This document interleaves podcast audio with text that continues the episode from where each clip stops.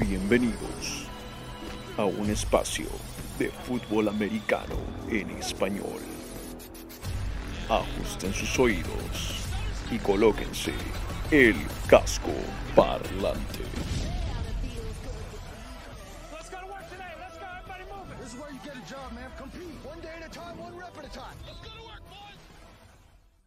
Hola, hola, hola, hola, ¿qué tal? ¿Cómo están todos? Y tengan muy, pero muy buenas noches y bienvenidos a este casco parlante, el show live de la NFL, la National Football League, el fútbol americano profesional de los Estados Unidos, enteramente en español.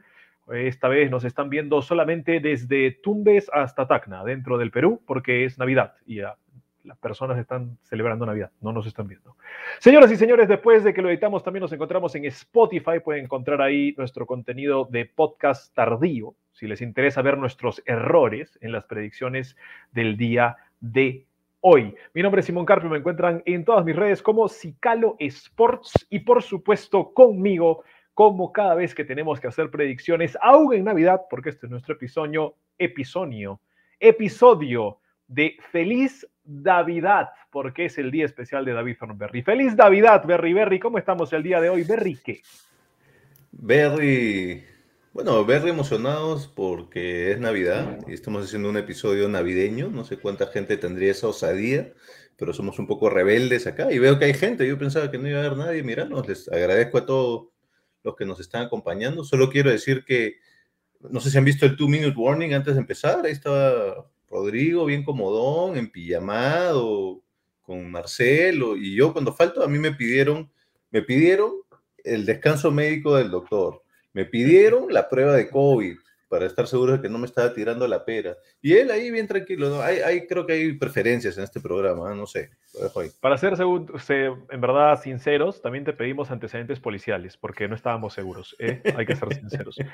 Um, gente linda, ya saben, somos Casco Parlante y en el episodio de hoy vamos a estar hablando de nuestros picks, nuestras predicciones para la semana 16 de la NFL. Ya empezamos con el partido del jueves, ya hubo partido de Thursday Night y actualmente se está jugando partido de Saturday Night, ya se jugó el de Saturday Afternoon, si lo quieren ver así, en el Christmas Special, el especial de Navidad de la NFL. Para no olvidarme, quiero hacer esto antes de que empiece el programa, antes de que demos predicciones, mi querido Berry Berry, teníamos que dar el premio de la semana pasada, de la semana 15 que usualmente lo damos los martes, pero había muchos partidos de martes por temas de COVID, así que vamos a estar repartiendo ahora mismo a nuestros 10 dolaritos, nuestro gift card de 10 dólares para la persona que haya acertado la mayor cantidad de predicciones en la semana 15 de la semana pasada y que se encuentra en el programa temprano, desde el principio, ahora mismo. Así que, señores, muéstrame esa tabla, Berry Berry,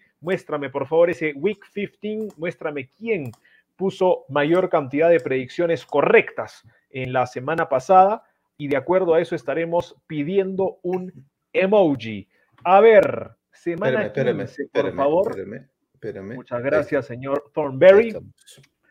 Hay dos personas en el primer puesto, así que quien ponga un emoji de gorrito de Santa Claus o de cara de Santa Claus o un emoji de Santa Claus entre Carlos Alberto Bermejo y Liliana Ramos se lleva los 10 dólares, señores. El primero que ponga emoji de Santa Claus, vale gorrito, vale la cara del viejo, vale, vale Santa Claus. Así que, señoras y señores, entre Carlos Bermejo y Liliana Ramos, esperamos solamente unos segundos.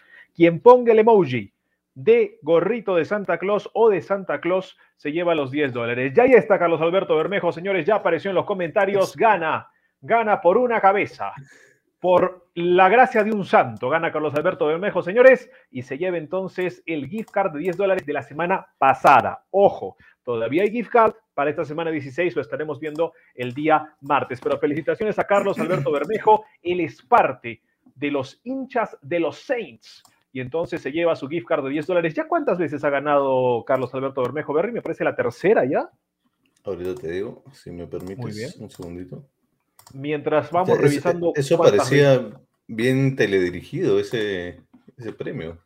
Parecía. Bueno, habían dos personas que usualmente están en el programa. Y bueno, ya llegó su segunda, Esta es la tercera. tercera vez entonces que Carlos Alberto Bermejo se lleva este premio del gift card de 10 dólares. Felicitaciones para él. 30 dólares ya tiene en la tienda del NFL de los Saints para poder gastar a fin de año. Quién sabe, todavía quedan algunas semanitas. Puede llegar a 40 y llevarse algo más impresionante todavía. Señoras y señores, así cerramos todo lo que era la semana 15 y empezamos la semana 16. Um, hubo partido de Thursday Night. El partido de Thursday Night, mi querido Berry, fue... triunfo de 49ers los Titans. 49 triunfo de los Titans, ¿no? Fallamos todos en la predicción, todos habíamos dicho 49ers, Todos dijimos fallamos 49ers. todos. Les recordamos de que no habíamos hecho predicciones de Saturday y se las vamos a contar ahora. Primero vamos a contar del partido que ya pasó, para que ustedes lo tengan en cuenta. Todos fuimos a los Packers. Eh, no pensamos que iba a ser tan cerradito, eso sí. Eh, en la interna habíamos conversado eso. Y bueno, ganaron los Packers, en eso acertamos todos. Eh, de ahí les hablaremos de algunas apuestas que tenían nuestros compañeros aquí en Casco Parlante. Pero vamos ahora a también empezar con nuestros picks sobre el partido que se está jugando ahora mismo. Pero ya habíamos preparado nuestros picks previo al inicio del encuentro. Mi querido Thornberry, además de estar Berry Merry Christmas, eh, ¿alguna acotación para esta semana 16? No, no, creo que me gustaría empezar a saludar a la gente porque veo que hay, a pesar de ser Navidad, hay varios ahí, así que me gustaría saludarlos. Vamos entonces, vaya usted Thornberry, ¿a quién le mandamos saluditos ahí en los chat? Un saludo para André Mirabal, ay, ay, ay, Vizca Chis. Eh, están en buen momento, sí, están justo de su vida. Edgardo, qué gusto tenerte con nosotros, Edgardo. Buenas noches. Qué mejor manera de terminar día de Navidad que viendo a David en pantalla. Ah, gracias. Saludos desde México. Claro, ya cuando termina la Navidad ya toca mirar al Grinch, ¿no? Ese soy yo. Jean-Pierre, feliz Navidad para todos. ¿Dónde están los gorritos? Es cierto, habíamos dicho que nos pondríamos gorritos, no los compraba. Yo estoy con mi gorrito, pero no es navideño. No es navideño, ese es el gorro de los Grinches. Andrés nos desea una feliz Navidad. Carlos dice que los quesos lo han hecho sudar ahorita con el partido de ahorita. Este, Partido ¿y, por qué, fue, ¿ah? y por qué te han hecho sudar? ¿Les apostaste? Ok. No me acuerdo. Algo había, una, había una trama ahí entre Carlos y los. Se estaban los- apoyando entre los dos, me parece. Creo que era porque le daba chance a los Saints. Ahorita nos cuentas. otro. Berry, Berry, mejor Berry Christmas. Berry, Merry Christmas. André le manda un saludo a su hermano, a Chris Mirabal, tremendo donador, mi causa. Creo que se refiere a la plata que dona por todas las apuestas que he estado perdiendo últimamente. Estaba en mala racha, Chris, creo. Y nada, una vez más, Alberto, Carlos dice que los quesos lo han hecho sudar hoy. Muy bien. Empezamos entonces con el programa, muchachos, porque tenemos picks, predicciones de la semana 16 de la NFL. No se olviden, también nos ha mandado sus predicciones Rodstad y se encuentra tras bambalinas ayudando con la producción del programa, mientras hoy día hace de niñera. Como buen padre, está ahí cuidando a la familia. Muy bien por Rodstad y por supuesto le deseamos una feliz Navidad, como nos gusta aquí en Casco Parlante. Empezamos entonces con el primer partido de la semana, señores, el que se está jugando en este momento, partido de Saturday Night Fever, tal vez, Saturday Night Christmas, y es el que van a estar protagonizando, y están protagonizando los Cardinals y los Colts, este partido que ya debe estar como en el segundo cuarto, me parece, y es en la ciudad de Arizona. Empezamos, como siempre, con Rodstad y su análisis, que acá nos lo ha mandado. Eh, ha tenido, en verdad, un análisis cuantioso de este partido. ¿ah? En los demás se ha mantenido cortito, pero para este mandó, mandó buena letra, buena letra Rodstad. Le contamos entonces lo que dice Rodstad en este Colts más uno. Estaban en las apuestas previas como favoritos los Cardinals menos uno en casa. Over-under de 49 dice, los Cardinals han perdido los últimos dos, aún tienen el primer lugar de la división oeste, pero solo por el momento, porque tienen a los Rams detrás, los Colts son quintos de la AFC, han ganado 8 de los últimos 11, luego de empezar 0 y 3 la temporada. Taylor es el factor diferencial, lidera la NFL en yardas por acarreo, touchdowns por tierra, yardas totales, touchdowns totales esta temporada y también es el que más ama a su mamá. En las primeras tres semanas no logró anotar un solo touchdown, pero desde entonces ya viene anotando 19. A nadie le gusta lo que Arizona viene haciendo en las últimas semanas. Los Colts para, para tienen un mejor equipo. Arizona sufrió deteniendo a Craig Reynolds, el running back número 10 de los Lions. Pues dice que se imaginan lo que le va a costar detener a Taylor y ya tiene la posibilidad de anotar al menos un touchdown en 12 partidos consecutivos. No se ha logrado eso desde 1950 y en 2004 uno fue la Damian Tomlinson, el otro en 1983. ¿Quién fue? Pues su liniero ofensivo fue igual de famoso que él, John la locomotora Riggins de los Redskins en ese momento. Dice Rodstad que nada que discutir, ausencia de Hopkins le sale caro a los Cardinals y el último partido no los vio bien. Le preocupa de los Colts que no presionan bien al coreback contrario. Eso le puede dar tiempo a Murray. Y los Colts no solo han ganado 8 de los últimos 11, sino que anotan 31.3 puntos por partido desde la semana 4, lo mejor en la liga para él. Este partido termina 28 a 17. No sé cómo está yendo el partido en este momento. Yo me quedé en un score apretado, comenzando el segundo cuarto. Veremos si la gente quiere comentar al respecto. El señor Thornberry no lo ha visto, así que tengan paciencia con él. Pero estoy ahí con el marcador, va 7-6 para los Colts efectivamente en la mitad del segundo cuarto más o menos. Eh, yo también tenía, no, perdón, yo tenía los Cardinals más bien, porque si bien los Colts vienen, están en una buena racha, creo que la mayoría de partidos que han jugado, creo que están como cinco ganados de los últimos seis o cuatro ganados de los últimos cinco. Casi todos fueron partidos contra equipos asequibles, ¿no? Quizá los Bills, pero los Bills están en un mal nivel y el que sí ganaron es el de los Pats, ¿no? El último que han ganado. Y creo que muchas veces pasa eso, ¿no? Nos entusiasmamos con lo que acaba de pasar y no vemos la tendencia, igual con los Cardinals, y entonces perdemos un poquito la perspectiva, ¿no? Nos quedamos con lo último. Y creo que por eso eh, habría que prestar un poco más de atención a los Cardinals, y yo me voy a quedar con los Cardinals en esta oportunidad. Bueno, les doy la lista de COVID para este partido. Es algo que vamos a hacer estas semanas porque hay lista de COVID en todos los partidos prácticamente. Los Cardinals no podían contar en lista de COVID por Andy Lee y con Rodney Hudson, el centro. Andy Lee es el Panther titular. Mientras que los Colts tenían en lista de COVID antes de empezar este partido em, a Darius Leonard, uno de los mejores linebackers de la liga, Zach Pascal, receptor, Cary Willis, su mejor safety o segundo mejor safety, no estaban ni Quentin Nelson ni Mark Lewinsky, que son los dos guardias titulares. Rocky Asin, uno de los esquineros, me parece que sí llegó a entrar para este partido, lo activaron, y que Moto Torrey, uno de los defensive ends. Tomen en cuenta esto. Para mí, esa es la diferencia. Creo que Taylor es un talento increíble, pero sin los guardias, sin Lewinsky, sin Quentin Nelson y sin el centro Ryan Kelly, que venía de una lesión, creo que hay una gran diferencia entre lo que es una línea ofensiva sin los tres jugadores de adentro a lo que es una línea ofensiva normalmente. Por eso me voy con los Cardinals. Creo que pueden vencer a los Colts ganando la línea de golpeo, que es la manera en la que los Colts saben dominar partidos. Así que por esa razón, yo me voy con los Cardinals. Veremos si al final del programa tenemos nosotros razón o Rodstad se lleva el triunfo eligiendo a los Colts. ¿Qué dice la gente de este partido, Berry Berry? Ahí está Susan, nos manda saludos. Feliz Navidad. Carlos dice que tiene miedo por Arizona. Sí, pues no, están un poquito irregulares, pero igual creo que podrían ganar este partido. Tu señor padre también nos manda una feliz Navidad. Algún día deberíamos, deberías aprovechar que, está en, que estás en Arequipa para que nos mande el saludo en, cámara, por favor. No sé si es mucho de, las cámaras, ¿ah? no sé si es un fanático de... bueno, te voy a ser bien sincero, yo nunca fui fanático de las cámaras y ya me voy a sacar tercera temporada de Casco Parlante. Ese es mi, poder de convencimiento, Berry. Yo siempre quería que sea podcast y ustedes me convencieron de salir en cámara. Edgardo nos dice, Cars traen una mala racha a diferencia de los Colts, que vienen cerrando muy duro. Creo que Colts se llevan el juego por menos de 6 puntos. Sí, pero una vez más lo que, lo que decía yo, ¿no? O sea, la racha de los Colts sí, pero ojo contra qué equipos y en qué momento de esos equipos se dieron eso, se ha dado esa racha, ¿no? Y Ampier nos recuerda que Dimo Samuel, Divo Samuel batió récord de touchdowns por tierra para un wide receiver, 7 touchdowns por tierra en lo que va de la temporada y seguimos contando porque todavía falta. Lo veo positivo a Jean-Pierre acerca de los Niners, al menos con, este dato que nos lanza de Divo. ¿ah? Cosa rara, cosa rara. Viendo el Silver Lining. Bueno, vamos con el siguiente partido, muchachos. El siguiente encuentro es un partido que no muchos van a ver. Honestamente, es uno de los partidos más bajitos de esta semana se van a estar enfrentando los Falcons de Atlanta en casa contra los Leones de Detroit. La gran ventaja, el favorito son el, equipo de Atlanta, 5.5 puntos la diferencia, over-under de 42.5, ahí está la línea. Y empezamos con David Thornberry. Mi querido Berry, Lions, Falcons. Mira, los Lions ya no están jugando por nada, ya ganaron sus dos partidos con los cuales deberían sentirse más que cómodos y tranquilos.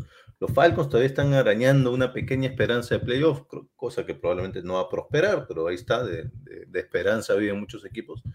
Recordemos que no va a estar eh, Jared Goff, si no me equivoco, creo que está en protocolo. COVID. Así es. No sé, no sé si es algo bueno o algo malo para los Lions, lo descubriremos.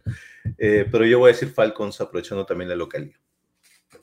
Muy bien, ah, voy yo con la lista de COVID, como siempre, muchachos, para darles alguna información. En la lista de COVID, el día 23, hace dos días, entró Marlon Davidson de los Falcons, uno de los defensive linemen titulares del equipo. Mientras que, para el equipo de Detroit, eh, en lista de COVID, salieron uno de los receptores suplentes, que es Benson, Jared Goff y Matt Nelson, uno de los tackles no titulares.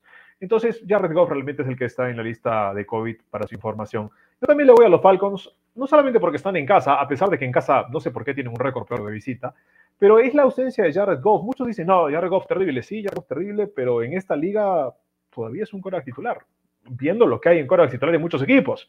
Así que no me parece que Tim Boyle vaya a hacer el mejor papel, ni nada por el estilo. Y la ausencia clave en defensa, Amari Oruwarille. ¿ah? Lo tuve que leer, porque si no me equivocaba. Eh, está en Injury Reserve, es uno de los esquineros jóvenes muy interesantes y pocos de los jugadores de los Lions que realmente me gustaron esta campaña. Oruwarille me encantó. Traten de ver sus highlights, tiene algunas intercepciones interesantes, en uno contra uno le va muy bien contra los receptores. Y sin ese jugador creo que va a ser difícil para los eh, Lions poder parar ya sea a Pitts o a Gage. Así que me quedo con los Falcons.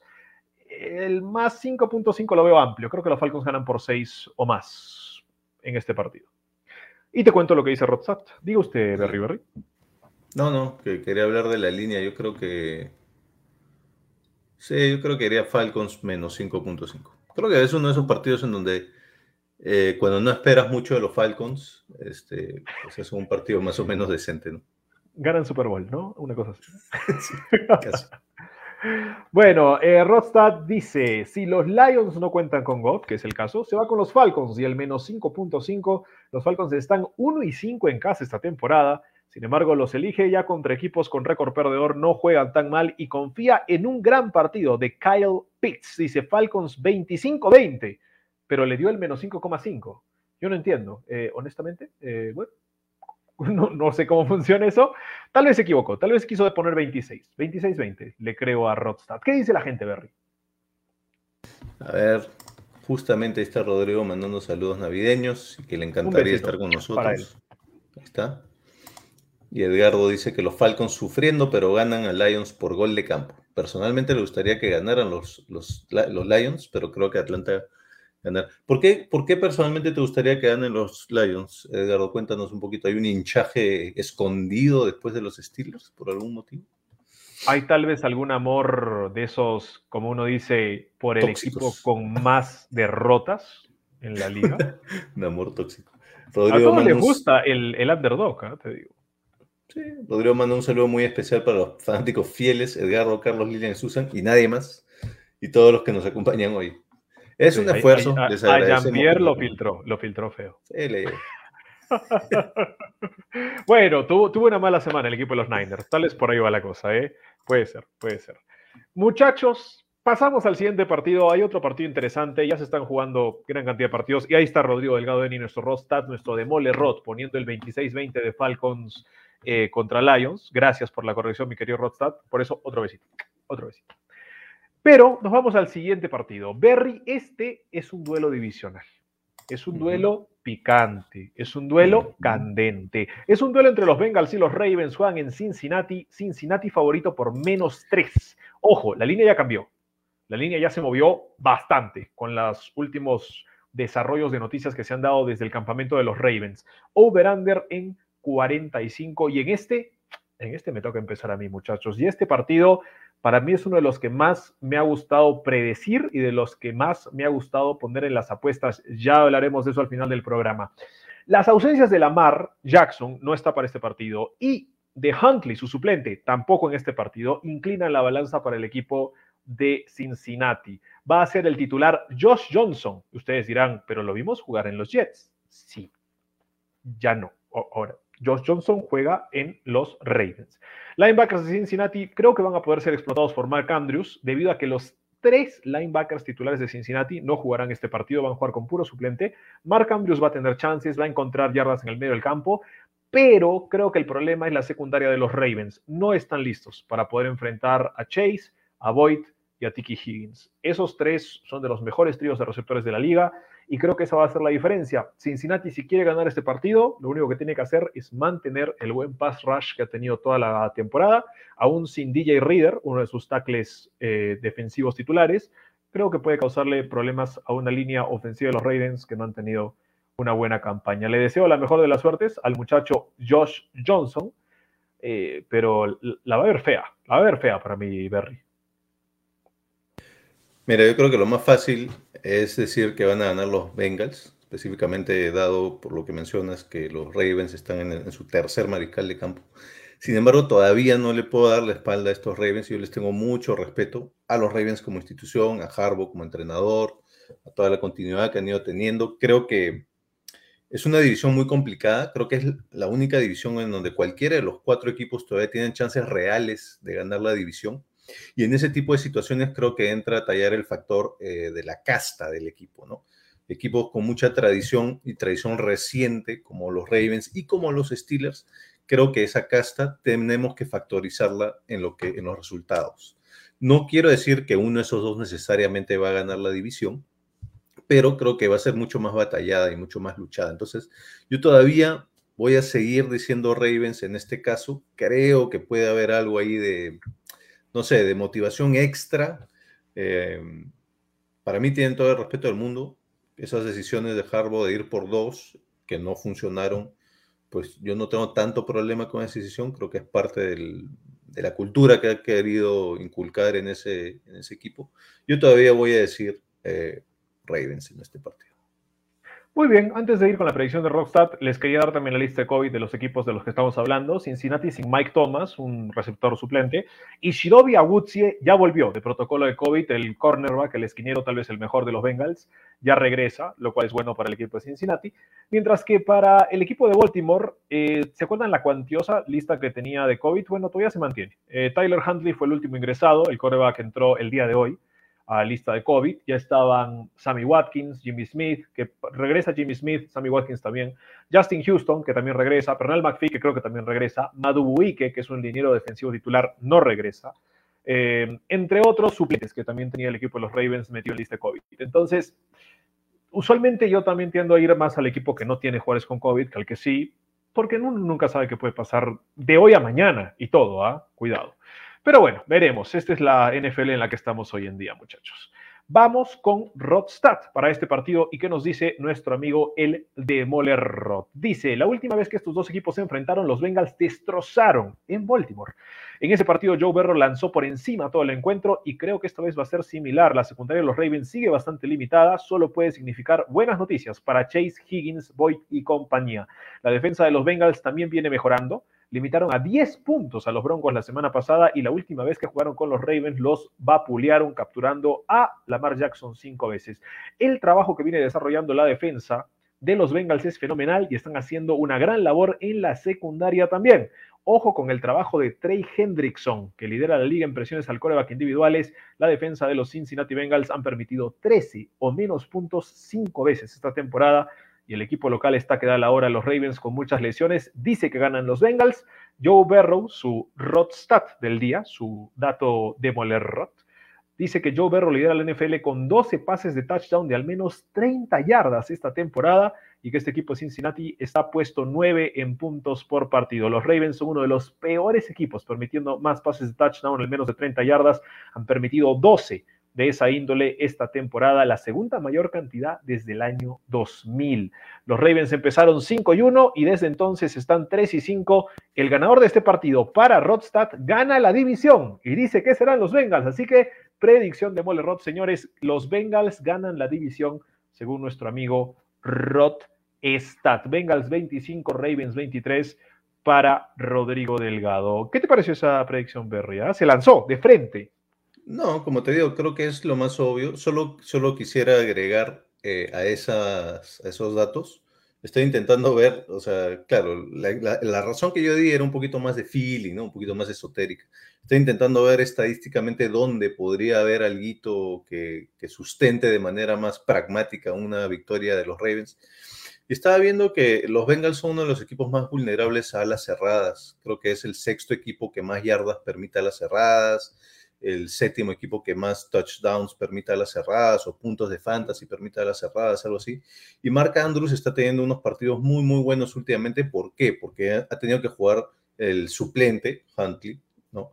Y ya sabemos que las alas cerradas buenas suelen ser muy buenas herramientas para mariscales de campo nuevos, que no tienen mucha experiencia, porque son las válvulas de escape, ¿no? Entonces yo creo que lo van a buscar bastante Andrews y creo que si es que hay una victoria de los Ravens, podría estar sustentada en una muy buena eh, performance de Mark Andrews. Como te decía, tres linebackers titulares de los Cincinnati Bengals afuera. Davis Gader, eh, el otro chico Wilson y también Evans, que son los tres titulares. Entonces, ese creo la mayor razón también porque los Bengals tienen esas estadísticas que tú mencionas, han tenido lesiones en esa posición todo el año, lo cual es un problema, señores. Vamos con los comentarios de la gente. Edgardo García nos decía, voy Lions porque son de Michigan, al igual que sus Wolverines. ¿Tiene sentido? Por supuesto que sí. Se, tiene la misma lógica que Cristian Rodríguez. Se llevaría muy bien con Cristian, pero a Cristian hace semanas que no lo vemos. Es como el Fantasy el año pasado. Exacto, apareció una semana y de ahí dejó de jugar. Eh, Jean-Pierre Fernal nos dice: el amor por el más débil es natural, sí. Muchas veces vamos por el underdog o el underlion en la NFL. André Mirabal nos dice: Ana, por favor, perdóname. El de la foto no soy yo, terrible. Estos hermanos Mirabal, ¿te acuerdas que hace unas semanas Cristian también. Chris sí, ahora, ahora, André, el hermano, está haciendo lo mismo. Ana, terribles. Sí es él. Sí es él. Ana sí es Mentira. No, Ana, eh, no, los Mirabal no son así, son gente de bien. Créele, creen, tenle fe a André. Tremendo regalo de Navidad. Ese André utilizando el programa como mensajero, sí. Nosotros, además de hablar de NFL, ayudamos a las parejas a, terminar, honestamente, porque hasta ahora no reconciliamos a nadie. Me olvidé, no sé si les llegué a contar o no, pero no sé si te acuerdas, esa vez Cristian mandó el mensaje acá porque lo habían bloqueado, pidiendo que lo desbloqueen. Me contó después que funcionó. Ahí está que la chica vio el programa y lo desbloqueó. Así que ahí está. Casco parlante uniendo parejas, en problemas. Jean-Pierre Fernando dice, con Harbo, jajaja, pierden por irse por dos. Si pasa tres veces seguidas, yo creo que debe haber alguna apuesta. Busquen en las casas de apuesta en Las Vegas. Debe pagar como 101 a 1, ¿no? Que pierden de nuevo por ir por dos. Una cosa así. Edgardo nos dice, está tan cerrada la división norteamericana que sería maravilloso que este partido terminara empatado. Aún así creo que se define en tiempo extra. En tiempo extra. ¿Hace cuánto que no vemos un tiempo extra, Berry? ¿Hubo la semana pasada? Me parece que hubo uno. Sí, eh, Chargers Steelers, no sé si fue la semana cada, pasada. Cada semana al menos hay uno, ¿ah? Cada semana al menos hay un tiempo extra, me parece. Si me das chance, te digo ahorita, pero. Digo usted, por favor, le doy toda la chance del mundo. André Mirabal pone UU, que asumo que es lo que los muchachos de la nueva generación llaman UU, ¿no? Es una expresión Tampoco de las redes. Me han dicho que es como, ah, así, pero no pones, ah, pones, uh. Ya, este ya no lo tengo tan a la mano, así que sigamos. De ahí lo vemos. Carlos Alberto Bermejo nos dice, yo creí que el tema de amores tóxicos era lo máximo entre Deli y Liliana. Uy, cuidado, la conexión México-queso. ¿ah? Los mexicanos también, también les gusta el queso empacado. Milagros Ramírez, un beso para ella. Nos dice feliz Navidad a los tres. Bienvenido, David. Ahí está. Feliz Navidad. David. Gracias, Milagros. Oye, ¿la conoces, me imagino? Claro, Milagros la conozco. Ah, ya, ok, que esas confianzas de mandar besos a gente desconocida. No, Está bien, si le conoces no hay problema. A, todas las personas que vienen mando besos. Es más, mira, ponme el comentario de Carlos Alberto. Carlos, como te gusta. Ese Rod le está metiendo fluidos a algo extraños a su chocolate caliente, terrible. Las acusaciones que se dan en casco parlante son terribles. Hola chicos, dice Liliana, feliz Navidad, again, lindo sábado. Liliana, te perdiste el premio de los 10 dólares del gift card, se lo llevó Carlos. Eh, lo siento. Feliz Navidad. Oye, ¿sabes qué nos faltó? Por ser Navidad lo debimos haber duplicado, pero bueno, ya pasó, ya, ya fue. Es verdad, es verdad. Jean-Pierre Fernando nos dice Tinder parlante. Bueno, eh, tenemos nuestros momentos. ¿Quién sabe? Edgardo dice que muy probablemente los Bengals sí ganan, pueden llevarse la división norte, pero si sus Steelers dan la campanada mañana en Kansas City, nos jugamos el título contra los Bengals y todo puede pasar. Yo lo quiero, Edgardo, pero no le quiero dar falsas esperanzas. Eh, los Steelers son una novia malagradecida. Así que cuidado, Edgar. Cuidado. Liliana dice, Carlos, ¿te pasa él ser el tóxico? Yo no. Wow, allá empezaron. Jean-Pierre Fernández dice, Simón el Besucón. Sí, eso era mi apodo en la universidad. Um, señoras y señores, vamos a ir con el siguiente partido. Eh, un partido interesante. Este partido creo que es uno de los más atractivos. No sé si es el de la semana. ¿Tienes otro de la semana, Berry, que te guste más que este? Eh, otro que me guste más que este. Sí, yo, yo diría que este es el de la semana, porque además recordemos que una de las grandes. Sí, no, para mí el de la semana eh, y probablemente donde se juega más es el Bills Pats, ¿no? La revancha. Sí, el Bills Pats creo que también es mi favorito porque están los Pats más que nada. Pero bueno, vamos a ver. Para este Vikings Rams, señores, favoritos, el equipo de Los Ángeles por tres puntos en Minnesota, en el domo, over-under de 49.5. Y les leo lo que nos manda Rod Stat. Nos dice, ambos equipos están actualmente en posición de comodín y los Rams esperan poder lograr ese campeonato divisional. Va a ser partido altamente competitivo y le gusta la opción de los Vikings en casa. Pero desde que se enteró que Dalvin Cook no jugará este partido por estar en lista COVID, cree que los Rams son una apuesta segura. Cooper Cup está imparable, los Vikings tendrán que anularlo para tener chances de ganar el partido. De, de lo contrario, no ve cómo puedan ganar. Los Vikings son el equipo más desesperado para tener que ganar este partido, no solo para continuar en carrera para la postemporada, sino para salvarle el pellejo a Mike Zimmer. Yo no lo tenía en el asiento caliente al entrenador de los Vikings. Ok. Pick para los Rams, dice Rodstad. Aaron Donald se va a comer la línea ofensiva de los Vikings, sobre todo con Mason Cole, que la semana pasada dejó pasar a cualquier ver que se puso en su camino en Chicago. Y aún así los Vikings le ponen doble marca, eso impactará lo que pueda hacer Leonard Floyd y Von Miller. A Kirk Cousins y a estos Vikings no les va bien cuando son presionados. Sabían, dice Rodstad, que los Rams están 3 y 0 en el mes de diciembre luego de estar 0 y 3 en noviembre. Pues las únicas dos veces que eso sucedió fueron eh, en 1999 y en el 2001, al menos desde el año 90. En ambos años estuvieron invictos el mes de diciembre y llegaron al Super Bowl. Por otro lado, Kirk Cousins ha ganado cinco de sus últimos seis como titular frente a Matthew Stafford. Las cinco victorias de Cousins fueron en duelos dentro de la misma división. Él dice Rams 28 a 24. Mi querido Berry Berry. ¿Quién se lleva este partido? ¿Rams o Vikings? Yo voy a decir Rams. Eh, primero, sí, la, la falta de eh, Cook. Ahora recordemos que Mattison no es un mal suplente, probablemente te puede completar el 60, 65, en un buen día el 70% de lo que te puede completar Cook. Eh, pero igual creo que esa baja va a ser clave para los Vikings y creo que los Rams se están jugando mucho más, ¿no? Los Rams, incluso si los Rams logran, primero, si los Cardinals pierden este partido que están jugando ahorita, que ahorita va a terminar la primera mitad y se van a ir perdiendo por tres, que no es mucho. Pero si pierden ese partido se le va a dar más motivación todavía a los Rams, porque si los Rams ganan y los Cardinals pierden, o empatan, o creo que los Rams ya los pasan, o en todo caso están ahí. Los Rams todavía tienen chance de ganar la división. Creo que eso va a ser mucho más motivación para ellos, ¿no? Y un poco lo que dice Rod, ¿no? Están de subida, hay que tener un poco cuidado, ¿no? Porque las victorias tampoco han sido recontra categóricas y convincentes pero están más de subida, ¿no? Mientras que los Vikings están un poquito más eh, fluctuantes. Así que yo me voy a quedar con los Rams. Muy bien, me gusta el pick de los Rams y te lo voy a copiar, mi querido Thornberry. Yo también le voy a los Rams y eso que he sido muy escéptico del equipo de Los Ángeles toda la campaña. Creo que demostraron una muy buena labor eh, el partido pasado. Me gustó que vencieran un equipo con récord ganador, que vencieran un equipo que venía bien. Pero creo que este partido importa más en el sentido de que los Vikings han perdido la clave para poder ganar un partido. Si te das cuenta, en todos los partidos que los Vikings han ido a tiempo extra, han ganado o han perdido por un punto, en todos tenían un corredor con 80 yardas o más por tierra. El problema es que ya no estaba Dalvin Cook, que te da 80 dormido. Dalvin Cook te da 80 en sus sueños y en los tuyos. Dalvin Cook es magnífico. Pero Alexander Mattison no es lo mismo. Tú dices 65%, sí, pero el problema para mí es de que los Rams son una excelente defensa por tierra. Es una de las top 5 en yardas por acarreo permitidos, top 5 eh, en verdad en yardas totales permitidas por tierra.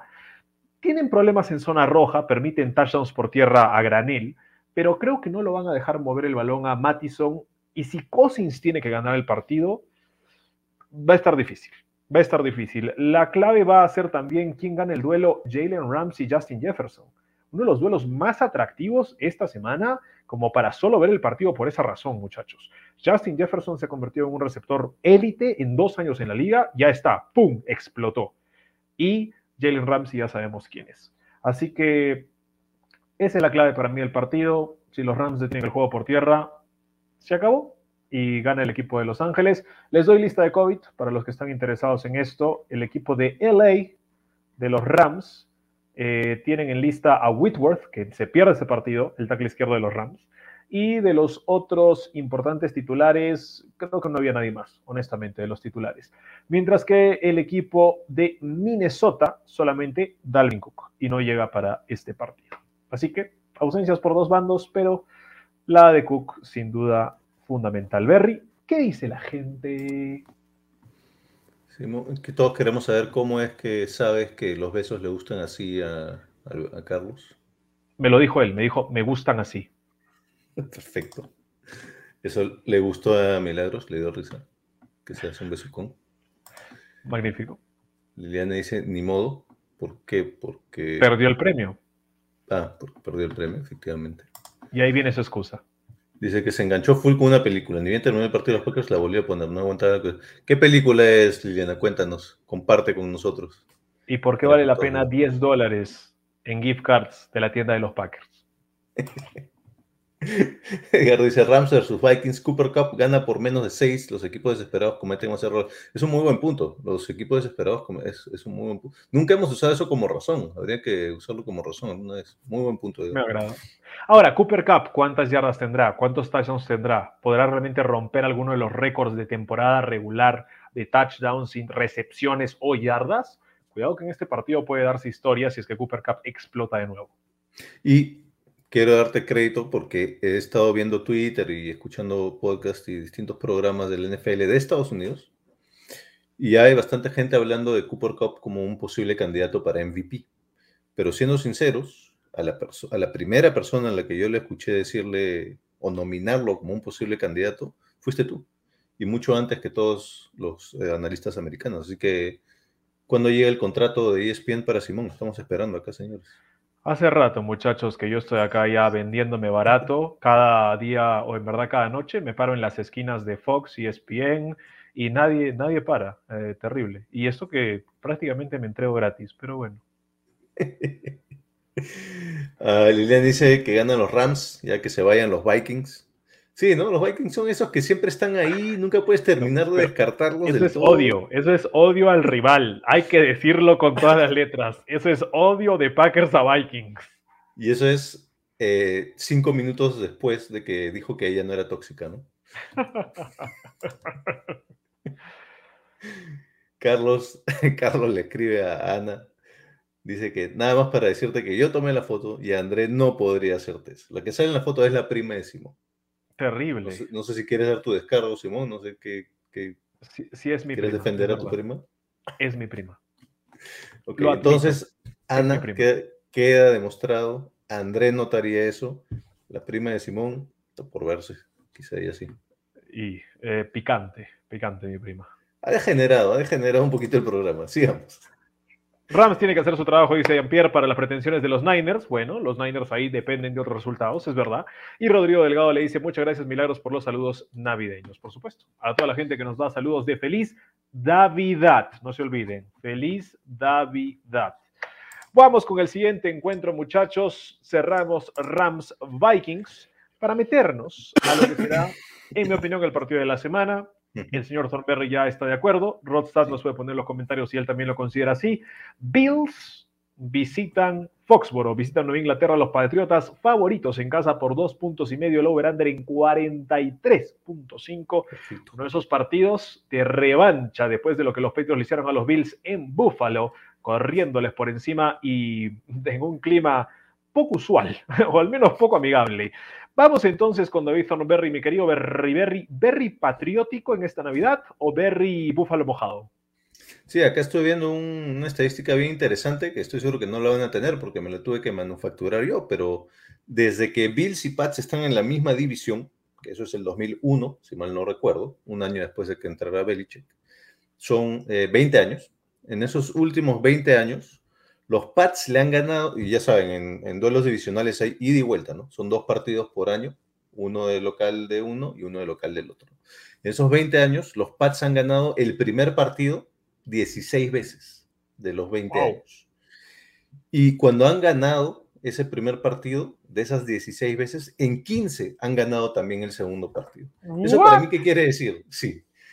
para mí quiere decir que si ya te ganó el primer partido Belichick, ya está Ya te tiene descifrado, ya tiene la delantera, ya tiene las fichas blancas del ajedrez, ya empezó, está adelante. Tú estás jugando por atrás y nunca lo vas a alcanzar.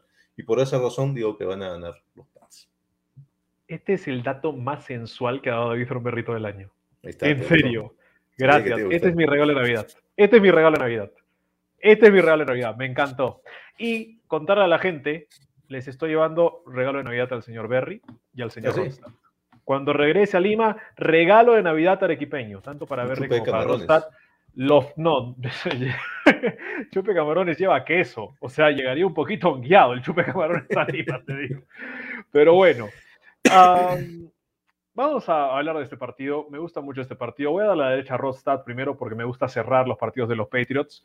Y Rodstad nos dice, el ganador de este partido liderará la división este de la AFC a falta de dos partidos para terminar la temporada. Y dice, ninguna victoria de los Bills ha sido por menos de 15 puntos. No sé si le puedan ganar a los Patriotas por ese margen, siendo el partido en Foxborough y con una mente maestra en Bill Belichick. Sin embargo, ve un partido similar al primero y ojo que en ese partido Buffalo tuvo chances de ganarlo, es muy cierto. El factor diferencial más importante acá es que no volveremos a ver ese viento criminal que vimos en Buffalo, un viento que ciertamente ataca más el juego aéreo que al terrestre, el factor principal del juego de los Bills. Quizá habrá un poco de nieve y eso suele favorecer más el juego aéreo que terrestre. Los Bills ganarán el partido, dice Rodstad.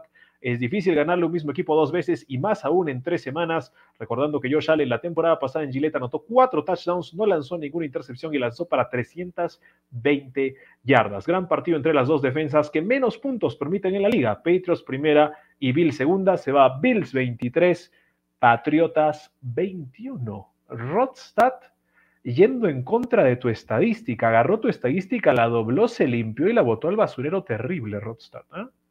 Terrible. Bueno, gente linda, yo le voy a dar mi predicción sobre el Bills Patriots. Primero, para empezar, para saldar deudas. Yo dije claramente hace como seis semanas, elijo Patriots hasta final de la campaña, así que no tengo de otra. Elijo a los Patriots. Este partido me gustan más los Patriots que contra los Colts, que no me gustaban. ¿Por qué me gustan los Patriots para este partido, a pesar de que igual los tengo que elegir? Porque como dice Rodstad, son dos de las mejores defensas de la liga, en verdad, las dos mejores. En mi opinión, en general, las dos mejores. Pero una tiene ausencias y otra no. Los Bills estarán sin Star Lotulelei y sin AJ Epinesa, dos jugadores que rotan muy bien esa línea defensiva del equipo de Sean McDermott. También en ofensiva, sin Gabriel Davis y sin Beasley, los dos no vacunados, receptores del equipo de Buffalo, que se pierden el partido por estar en lista de COVID. Y puede ser también sin John Feliciano y sin Ford dos de los linieros ofensivos titulares del equipo de Buffalo. Entonces, esas ausencias son importantes. Además, los Bills tienen un récord no muy bueno contra equipos con récord ganador esta temporada. Solo han vencido a los Chiefs. Perdieron con Steelers, con Titans, con Colts, con Patriots y con Bucaneros en seis partidos contra equipos con récord ganador. 1 y 5. Los Patriotas tampoco son increíbles, han perdido con Tampa, con Dallas y con Indianapolis, pero vencieron a Chargers, a Titans y a Bills, así que 3 y 3 no está tan mal. Me parece que New England viene mejor, los Bills no han demostrado que le pueden ganar a nadie hasta ahora, más que a los Chiefs cuando eran terribles, así que Patriotas, y ojo, están en mis apuestas esta semana. Ahí está. Vamos a ver qué dice la gente. Carlos dice que es el partido de la división. Efectivamente, ¿no? Creo que si los Pats ganan este partido, ganan la división, me parece. O no me, si no me equivoco. O básicamente, virtualmente la ganan. Digo virtualmente porque le queda un partido dentro de la división más, creo que es contra los Dolphins. Um, pero, Pero ya. eh, eh, sí. Habrían ganado los dos partidos contra Bills, que ya es. Es más, habrían ganado todos los partidos dentro de la división, menos contra los Dolphins el primero. Sí, sería, sería prácticamente asegurar la división. Eh, Rod dice, por ser Navidad duplicamos los premios de gift card, me convenciste, le voy a meter trivia para regalar 10 dólares. Eh, siempre regalas 10 dólares, si lo duplicas serían 20, Rod. No sé qué pasó ahí. Cortocircuito. Dice Simón, no reveles, no releves, no releves, Simón, la info de los Jaguars Jets, por favor, es parte de la trivia. No releves. Ok, entonces no doy su razón del Jaguars Jets. Perfecto. Ahí nos ahorramos media hora de programa, perfecto. Edgar dice, el que gane este partido se lleva la división. Pats tiene la ventaja de jugar en casa y creo que Bills no van a aguantar esa presión. Pats por menos de 6 puntos.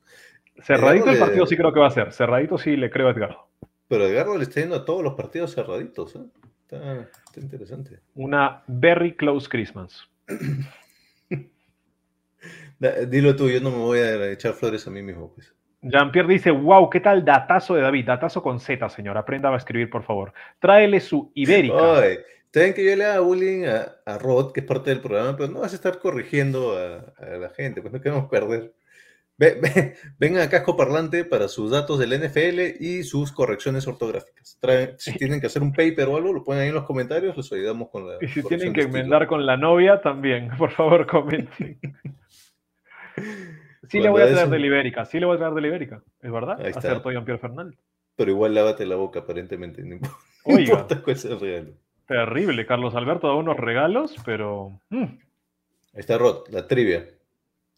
En el Jets Jaguars, esta es la cuarta vez en la historia que se enfrentarán la primera y segunda selección global del draft en su año de novatos como mariscales de campo. ok. Era Trevor Lawrence y a Zach Zach Wilson. Wilson. Así es. Seguimos. Dos de los otros tres años fueron el 2015 y el 93. Ok.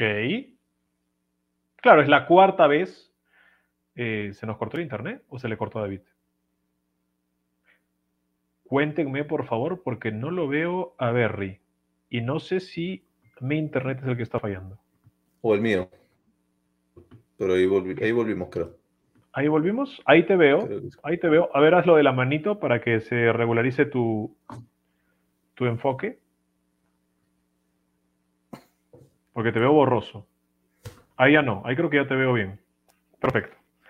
Ahora sí, vamos. Entonces, Rosa nos dice, cuarta vez que se enfrentan en la historia la primera y la segunda selección global como corebacks. Como mariscales de campo. Exacto. Y dice que otras veces fueron 2015 y 1993 y hay otro año más, ¿verdad? ¿Cuál fue ese otro año más en el que se enfrentaron el number one y el number two del draft de ese año que eran corebacks? Está buena la trivia, ¿ah? Está buena la trivia, me gusta, me gusta, me agrada. ¿Qué más Eh, dice hay, un, Rosa? ¿Hay un tiempo limitado o en hasta dónde? El primero que ponga, ¿no? Ahí está. Eh, Rod dice 10 dólares nomás. No les va a regalar más por ser novia. Bueno. Eso es todo. Close Christmas, como, como nos decía Edgar. Liliana dice, oye, están agresivos. Es Navidad, chicos. ¿Quién está agresivo? Estamos acá pasándola bien. Mira, mi película favorita en Navidad es Jack Frost, así que tú verás. Jack Frost, la de... eh, La del ¿cómo se llama? muñeco de nieve Batman. diabólico. Ah, no. Había una con el, uno de los Batman, el primer Batman, se me dio el nombre, eh, que se convierte en hombre de hielo y se empieza a derretir y es todo un trabajo. En fin, ya bueno. Wow. Está degenerando esto. Ok. Eh, espera, Rodrigo dice, en mi argumento empecé diciendo, el que gana este partido es el que gana la división. Ok, ahí está. Estoy de acuerdo. Perfecto. Pero le fue a los Bills, ¿no? Sí. Muy bien. Carlos, ¿eso es una respuesta, Carlos, o es una pregunta? No, no sé. Sí, no, no sé, no sé. Le dice, yo pensé la de los guardianes, el dibujito. Me agarró, Liliana, ¿qué, qué película era la que estabas viendo que era más importante que Casco Parlante? Fijen la pregunta. Sí, a Oye. ver si nos pueden apoyar, por favor, eh, señor Rostad, fijando la pregunta. ¿Cómo fijo la pregunta? La puedo dejar ahí. Pero igual, conforme vayamos avanzando, aparecerá y desaparecerá. Correcto.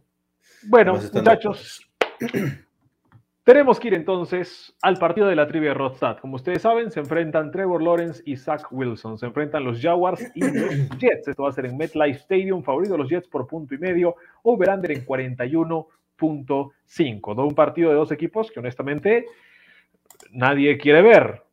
Usualmente sería atractivo, ¿no? Number one contra number two pick, dos quarterbacks, ¿no? Lawrence Wilson, dos tipos que en college pusieron jugadas impresionantes. Pero realmente alguien va a ver este partido, veremos, veremos. Tal vez alguien quiere responder la trivia de Rodstad. No se olviden, este no es la primera vez que se enfrenta el 1 y el 2. En el año 95, dijo Rodstad, y 2015 y 93, 15. ¿no? 93 y 2015. Muy bien. Y bueno, hay un año más, hay un año más. A ver, a ver si se acuerdan. ¿Cuál es? Ah, Edgardo está poniendo ya su respuesta. A ver, ponla a Thornberg antes de hablar de este partido. Edgardo nos dice 2002 con Vinny Testaverde y como coreback de los Jets. La verdad, solo los fans de los Jets sabrían. Bueno, No sé si Testaverde entró en el 2002, ¿ah? Testaverde no fue novato en el 2002. Testaverde me parece que viene antes. Sí, Me, muy equivocaré. viejo. Me suena más viejo. Creo que entra en el draft del 93 o 97 Testaverde, ¿ah? No, no, Bermejo 97 es. incorrecto y queda descalificado. De frente lo descalificaron a Carlos Alberto Bermejo. Mira, Rodstad es tan estricto como yo, Berry. Mira, mira ese comentario. Pónselo a la gente para que Bermejo vea que no estoy mintiendo. Ahí está. Incorrecto, ni porque es Navidad, le dan un poquito de margen. Nada. Bueno, hablemos de este partido. Eh, permíteme ver quién tiene que empezar ¿No? con esto. ¿Para qué? ¿Para qué hablemos de este partido?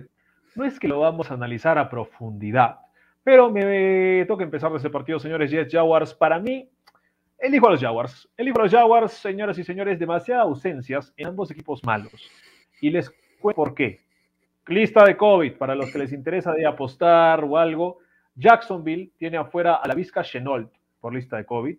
Y el equipo de New York Jets en lista de COVID tiene a una sarta de jugadores, incluyendo Joe Flaco, Laurent Duvernay Tardif, ojo, el hombre que ayudó mucho con el COVID, uno de los médicos que se la jugó en Canadá en época de pandemia, también en lista de COVID, Ashton Davis, safety titular, eh, Michael Carter segundo, corner titular, Alaya Dirra Tucker, novato, guardia izquierdo titular, afuera también hasta ahora, eh, John Franklin Myers, defensive lineman titular, entre otros rotadores en la defensa de Nueva York. Muchas ausencias para los Jets, hay que decirlo. Para mí ganan los Jaguars primordialmente por esa razón. Creo que es uno de esos partidos que va a depender de jugadores que no hemos nombrado. Y creo que de este sale el desconocido de la semana, Berry. ¿ah? Acaba de haber algún desconocido de la semana para el martes. Me voy con los Jaguars porque la línea ofensiva de los Jets, además de ser mala, como ya mencioné, no tendrá a Duvernay Tardif, no tendrá a Vira Tucker y creo que por ahí la línea defensiva de, lo- de los Jaguars tiene algunos elementos, más allá de que Josh Allen no juegue este partido. Algunos elementos tiene y va a poder atacar a Zach Wilson. Me gusta para el fantasy, ya no damos recomendaciones, pero si tienes a James Robinson, un touchdowncito, debe pagar bien la apuesta de touchdown de James Robinson, gente. Eso le puedo Más- decir. Más tarde te digo cuánto paga el touchdown de James Robinson, porque alguien acá lo tiene dentro de sus apuestas oficiales. ¡Oh! ¡Oh, oh, oh! Mira tú, me gustó, me gustó mucho. Vaya usted, Berry, ¿qué, ¿cómo ve este Jaguars Jets? ¿Aburrido? no, mira, la semana pasada eh, yo tenía a los Jaguars ganando ese partido, que, era contra los Texans, creo. ¿Por qué? Bueno, un poco este, la analogía que hiciste tú, ¿no? Del, del- el gordito al que todo el mundo le ganaba. Pero para mí era que el equipo estaba absolutamente infeliz con el entrenador, con este Urban Meyer. Y después de que se fue Urban Meyer, yo esperaba una suerte de reacción de parte del equipo en donde ellos jugaran con más alegría, uno, y dos, quisieran demostrar que el problema no era el equipo, sino que el problema era en efecto el entrenador. No me funcionó la, la semana pasada porque ganaron los Texans, pero creo que el argumento sigue siendo válido y es posible que haya, pues, no sé, una semana de, de, retraso, digamos, en, el- en la reacción en cadena. Así que por ese motivo le voy a ir a los Jaguars. Y sabes qué, creo que me gusta el over, porque es un under, es una línea de over-under bajita, y son dos equipos que no son muy buenos. Y cuando los dos equipos no son muy buenos, creo que es más fácil que se intercambien bastantes puntos, ¿no? Así que yo le echaré un ojo al, al over también. Jaguars. Muy bien. Jaguars entonces también para David Thornberry. Vamos con lo que nos dijo Rodstad de este partido. Obviamente no voy a dar el dato, no se preocupe, mi querido Demole Rod. Pero dice que cuando se dio el draft nadie podía esperar a ver este partido. Pero como se ha dado la temporada por ambos equipos, muchos se habrán sentido decepcionados eh, del marketing y la publicidad que se le dio a estos dos jugadores frente a lo que realmente han mostrado hasta el momento. Un partido entre el pick número uno y el número dos debería ser discutible, pero nosotros en verdad no lo quisimos discutir mucho. Es, ya lo dijo Rostad, la cuarta vez que se enfrentan esa clase de corebacks en la historia, y ya mencionamos dos de esos años. Ponga la pregunta, señor Thornberry, por favor, para que la gente recuerde. Ya se enfrentaron tres veces en la historia el número uno y el número dos, corebacks novatos, en su año de novatos. 2015 ya sucedió, ya sucedió también el 93. ¿Cuál es el tercer año? Pues el lado de los Jets muy difícilmente se le ve jugar bien con dos partidos consecutivos. No se ve un progreso aún a lo largo de la temporada de Zach Wilson. Los Jaguars la semana pasada se esperaba que jueguen mejor. Es más, la línea los daba como favoritos por un touchdown contra los Texans, es verdad. Pero cree que esta semana sí jugarán mejor y más aún con todos los casos de COVID en los Jets. Odia tener que analizar este tipo de partidos Rodstad por los malos equipos y también, bueno, no solo por los malos equipos, sino también por la influencia del COVID. Trevor Lawrence como Zach Wilson tienen los ratings de pasador más bajos de la liga. Para que ahí vayan imaginándose lo que ha sido este draft. Por el lado de los Jaguars, la ofensiva con Trevor Lawrence es de las peores que ha visto la NFL. Nunca pensó que diría esto.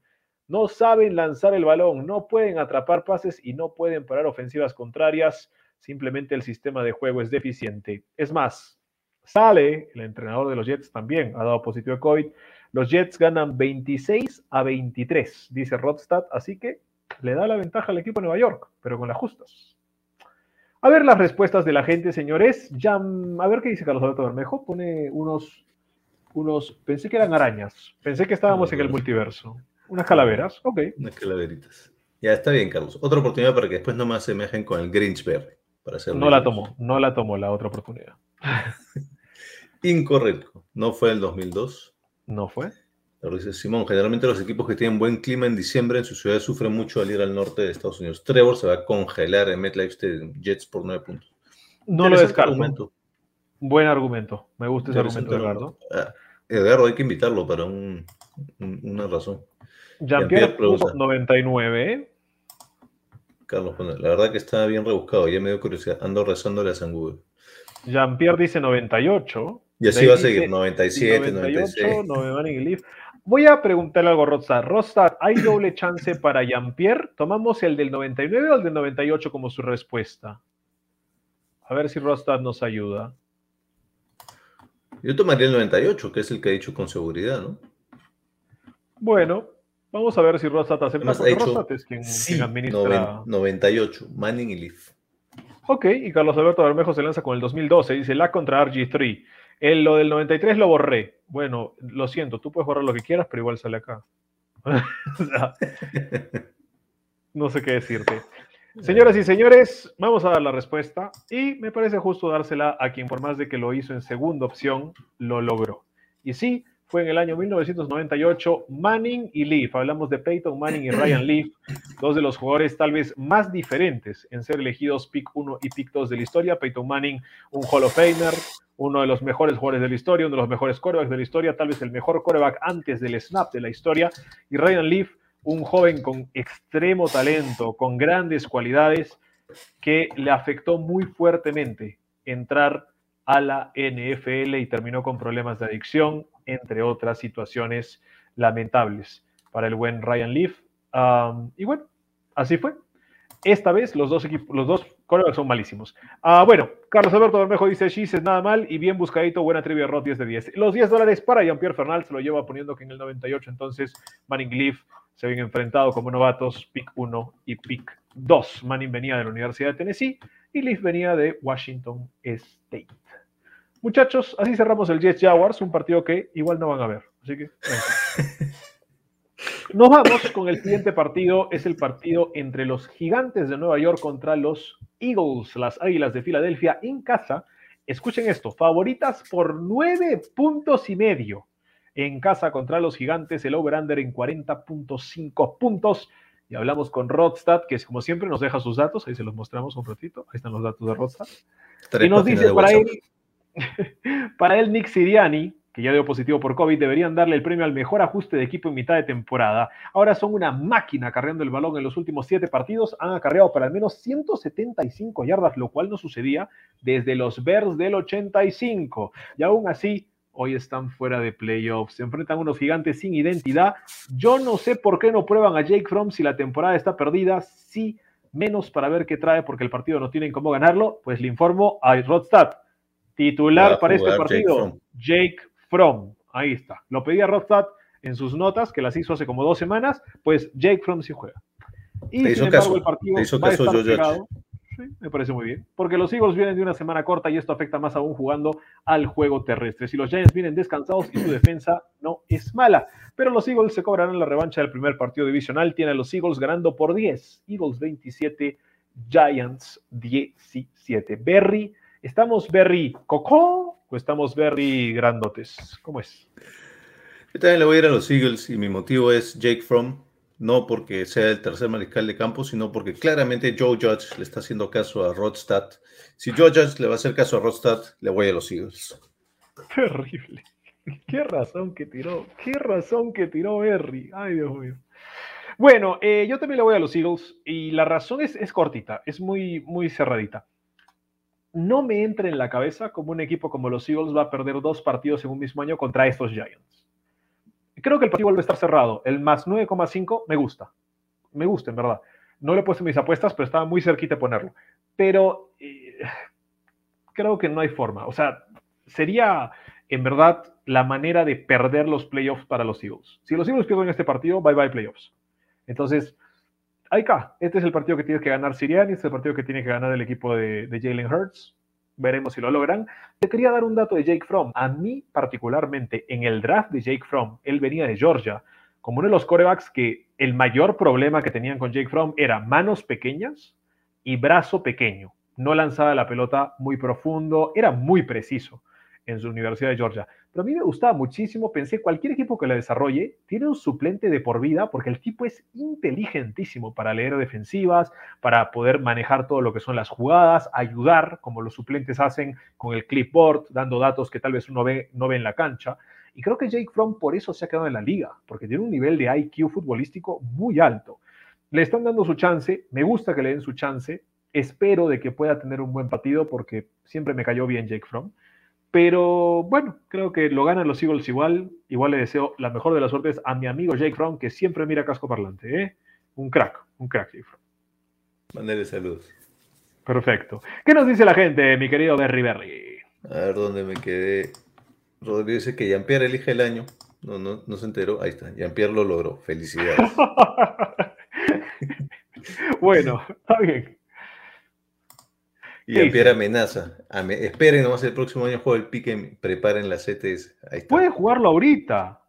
Puede igual todavía ganar el semana a semana Jean-Pierre Fernal. ¿Quién le ha dicho que no puede jugar? Que juegue.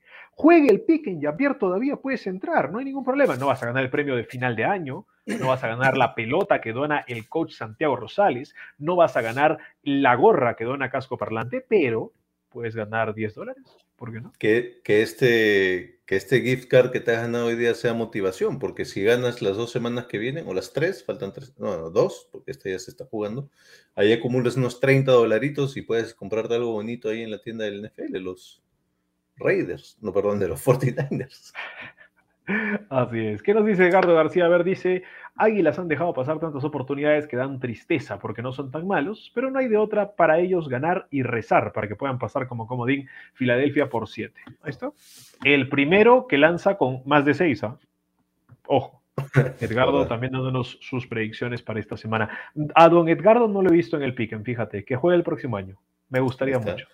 Claro. Me gustaría verlo en nuestra juego de predicciones para que también se gane algo de la, de la NFL. Sería muy bonito, en verdad. Muchachos, terminamos así el Eagles contra Giants. Y el siguiente partido es un duelo divisional de los más disparejos de esta semana. Han visto las líneas, ninguna era exorbitante, todas están cerraditas, ¿verdad? Bueno, es el primer partido de línea grande, Bucaneros en Carolina contra los Panthers, favorito el equipo visitante por 10 puntos. El over-under en 44. Mi querido Berry, David Thornberry, ¿estamos Berry Piratas o Berry Rar? Bueno, Tom Brady tiene, es conocido por tener un alma vengadora, y no me refiero a estoy soltera, hago lo que quiero, me refiero a que cuando pierde partidos, uno, lo marca en el calendario el siguiente, cuando los pierde feo, ¿no? Como el que acaba de perder contra los Saints, marca el calendario para intentar vengarse la siguiente. Y dos, en el, en el partido inmediatamente siguiente, intenta corregir esos errores y demostrar que el partido que pasó fue un, un lapsus. Entonces yo creo que se va a querer desquitar con estos Panthers que creo que no están jugando para nada, o para muy poco en todo caso, que están cada vez peor con Cam Newton, creo yo, de titular. Así que para mí ganan los Bucaneros. Te voy a contar qué dijo Rodstad de este partido. Nos dice, ganan los Bucks también. Estoy de acuerdo contigo. Pero sin Gatwin, sin Fournette y sin Evans, los Panthers pueden perder por menos de 10 puntos. La línea defensiva de los Bucks contra los Saints presionó muy poquito a Tyson Hill. Eso preocupa un poco sobre qué tanto pueden detener los Bucks el ataque de los Panthers en casa. Va Bucaneros 24, Panthers 15. Así que por 9 le gustan los Panthers cubriendo ese más 10. Yo te voy a dar mi dato de este partido y no es solamente esas ausencias, mi querido Rodstad. Creo que sería vergonzoso si los Bucaneros pierden el partido con los Panthers, para empezar, porque perdieron muy feo con los Saints. Creo que volver a perder dentro de la división contra otro equipo que no tiene ofensiva sería muy vergonzoso. Pero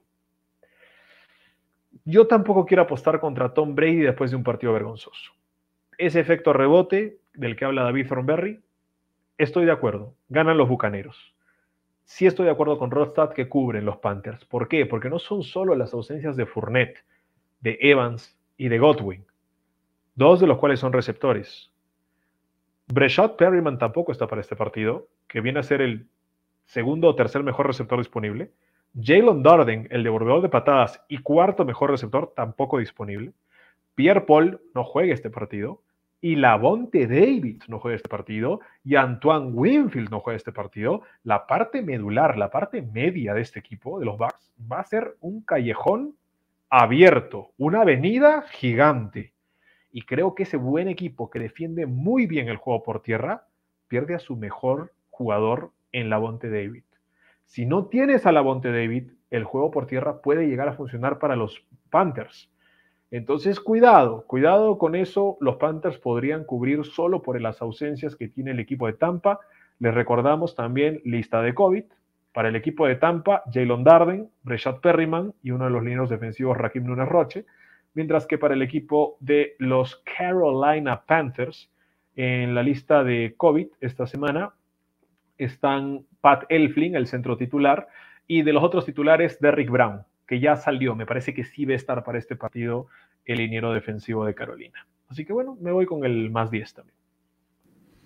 Muy bien, buenos puntos. Ahora yo miraría, eh, yo te argumentaría que Scott Miller es quizá el tercer mejor receptor de los... Ahorita el número uno va a ser Antonio Brown, el número dos va a ser ah, Scotty Miller. Así que esos dos van a ser los dos receptores de, bueno, Scotty Miller de, en el slot, me imagino, ¿no? Eh, pero como realmente wide receiver, el, otro chico que tuvo un buen playoff, pues Johnson, exactamente. Esos van a ser los tres mejores receptores para este partido y va a tener que jugar Rojo. Yo creo que deberían estar bien con ellos contra los Panthers, porque los Panthers tampoco es que tienen mucho talento, ¿no? Yo te digo, el mayor problema para mí, honestamente, es la falta de la Bonte David.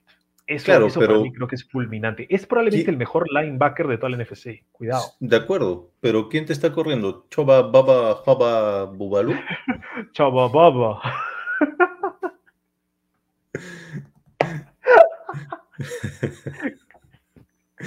bueno, Chaba Jaba Jaba. bueno. Ah, después de esa alegría navideña, davideña, Vamos, señores, con lo que dice la gente. ¿Qué nos dice la people en el chat, Berry? Liliana dice que ya se olvidó de ingresar sus pics del jueves, ya viene mal para el siguiente gift card. Ah, Carlos dice, recontra fijo Bucks, después de perder no tiendes a embarrarla mal y en particular después de que lo blanquearon. Está, va a celebrarlo todo el año. Carlos está feliz con la blanqueada, ese, es, ese, es, su Super Bowl, no necesita más. Ya ni a playoffs tienen que ir. Ya no necesita más. Edgardo dice, Edgardo dice que, que, ni el mismísimo dueño de los Panthers apostaría por su equipo. Jugar contra unos Bucks heridos y humillados es lo peor que les pudo pasar. Tom Brady gana por 12. Ahí está. Wow. Atrevido, me gusta. Y Pierre dice, no hay mucho análisis, Bucks. Ahora sí, pues, Tom lleva el maletín. Oiga, oiga. Está hablando de arreglos, está hablando de unos arreglos y no de la línea ofensiva. Ah, ¿Qué dice Liliana, por favor? Tampa, aunque sin sus receptores los Panthers podrían tener un chance. Es el tema, la defensa de Carolina es buena. Eso es algo que, nadie dice. Carolina no ha perdido partidos por su defensa, ha perdido porque no tiene coreback. Y ha tenido que traerse de vuelta a Cam Dios mío. Y a Liliana ya le hemos preguntado como tres veces cuál era la película que estaba viendo en vez de ver Casco Parlante y no quiere decir. Yo creo que estaba viendo 50 sombras de Grey o algo así. Una, alguna película prohibida seguramente, terrible. Bueno. Terrible, te pasas. Vamos con el siguiente encuentro, señores, y este es un partido que puede ser interesante por algunas razones que vamos a mencionar en un momento. Se juegan los Texans contra los Chargers por ahora. Chargers favoritos de visita, 10 puntos, 45.5 el over-under en puntos totales. Y ya les voy a mencionar algo de este partido que en verdad es, es preocupante. Primero empecemos con el equipo de Houston. Houston tiene en lista de COVID a la mitad del equipo, ¿ok? Ingresaron el día 23 de diciembre Lonnie Johnson Jr., titular, Eric Murray, titular, Jordan Jenkins, titular, Titus Howard y Justin Britt, titulares en la línea ofensiva. Fairburn entró el 22, el pateador titular. Cooks no juega. Brandon Cooks en lista de COVID también entró el 22, titular. Eric Wilson titular también en lista de COVID. Los que pueden jugar porque entraron 21 o 20 eran Malik Collins, Derek Rivers, el mismo Jalil Johnson y los que también entraron la semana pasada. Estamos hablando de Kirksey, Gruyer Hill, eh, Terrence Brooks, el mismo Jonathan Greenard, que es el mejor pass que tiene Houston. Eh, tal vez no reconocen estos nombres, pero todos los que les he mencionado son titulares en Houston. Entonces, además de ser un equipo malo, tiene una lista de COVID cuantiosa y desde la semana pasada y esta semana más todavía. Pero el equipo de los Chargers de Los Ángeles no se queda atrás. La lista de COVID de los Chargers es peligrosa. Desde el día diciembre 20, que es hace cinco días, Andrew Roberts se volvió de patas titular, el centro Corey Linsley, Chris Ram, que es un novato pass rusher importante, el titular corner Tevon Campbell y Joey Bosa entraron a lista de COVID. Y ya después de ese día, que pueden regresar tranquilamente, el día 22 entró Eckler y ayer, hoy día mismo, en la mañana, entró Mike Williams. Entonces, ¿es peligrosa la lista de COVID de los Texans? Sí, pero con esa lista de COVID peligrosa le ganaron a los Jets. Mientras que los Chargers tienen una lista de COVID también peligrosa. Entonces, es casi imposible predecir este partido. Eh, yo les aconsejo, no le apuesten a este partido. No hagan muchas cosas, predicciones o algo de este partido, porque no se sabe todavía quién juega y quién no hasta justo antes del partido. Les doy mi predicción. Bueno, el mejor equipo son los Chargers. Le voy a los Chargers, ¿por qué? Porque Herbert no está en lista de COVID. Es lo único que sé. Entonces, mientras juegue Justin Herbert, ganan los Chargers, pero ese menos 10 o más 10 depende mucho de quién más esté en el campo de juego. Me río porque yo tengo dos apuestas en este partido. Después Ay, de Dios mío. Cristo Señor. No, para mí no importa la lista de... O sea, no importa. Más o menos que se equipara el tema de la lista de COVID. Este, los Texans, lo venimos diciendo desde el inicio de la temporada, es el peor plantel de la liga probablemente en cuanto a talento. Y encima ya ni siquiera está la mitad de los titulares, así que están con puro jugador de escuadra de práctica. Van a tener que buscar gente de la calle, creo. Así que para mí, sí, probablemente tendría cuidado con el menos 10 de los Chargers, pero debería ser una victoria de los Chargers sin mucha duda. Les voy a dar los datos de Rostad para este partido, que también nos envió sus impresiones del Chargers Texans. Dice, puede que en este partido los Chargers no cuenten con Joey Bosa, Eckler, Jalen Guyton, Justin Herbert, eh, sí lo tienen, y contra Davis Mills. Entonces tiene que ir con Herbert, aún si tenga que remar con 10 puntos en contra. Chargers 27 a 19. Así que les dé el más 10 a los Texans. Les dé el más 10. Y ese es el tema. O sea, los Texans son un equipo que si juega con gente a la calle o si juega con los que están en lista COVID o no, es casi el mismo equipo. O sea, no hay tanta diferencia entre los que eligió y los que no. Pero si le quitas a Eckler y a Williams a Herbert, puede haber alguna complicación, ¿no? Entonces, tomen en cuenta eso, tomen en cuenta eso esta semana, chicos. Vamos con lo que dice la gente, mi querido Berry Berry. Eh, Lilian dice del partido anterior, ¿no? Así decían que los Bucks no perdían de nuevo con Saints y ahí está.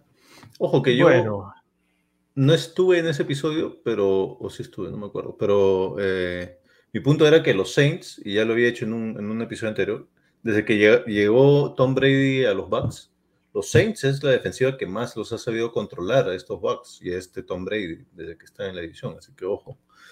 Eh, no, obviamente no pensé que lo iban a blanquear. ¿no? André pregunta si es que creemos que salga el over en Texas Chargers. Yo diría que no, en, mm. base a lo que acaba de mencionar Simón de todas las ausencias, ¿no? Pero una vez más, el fútbol americano es un equipo que favorece la ofensiva a diferencia del fútbol soccer, por ejemplo, en el sentido de que si tienes un equipo, si tienes dos equipos que son realmente malos en el fútbol soccer, les va a costar meter goles, entonces vas a tener un partido bien aburrido.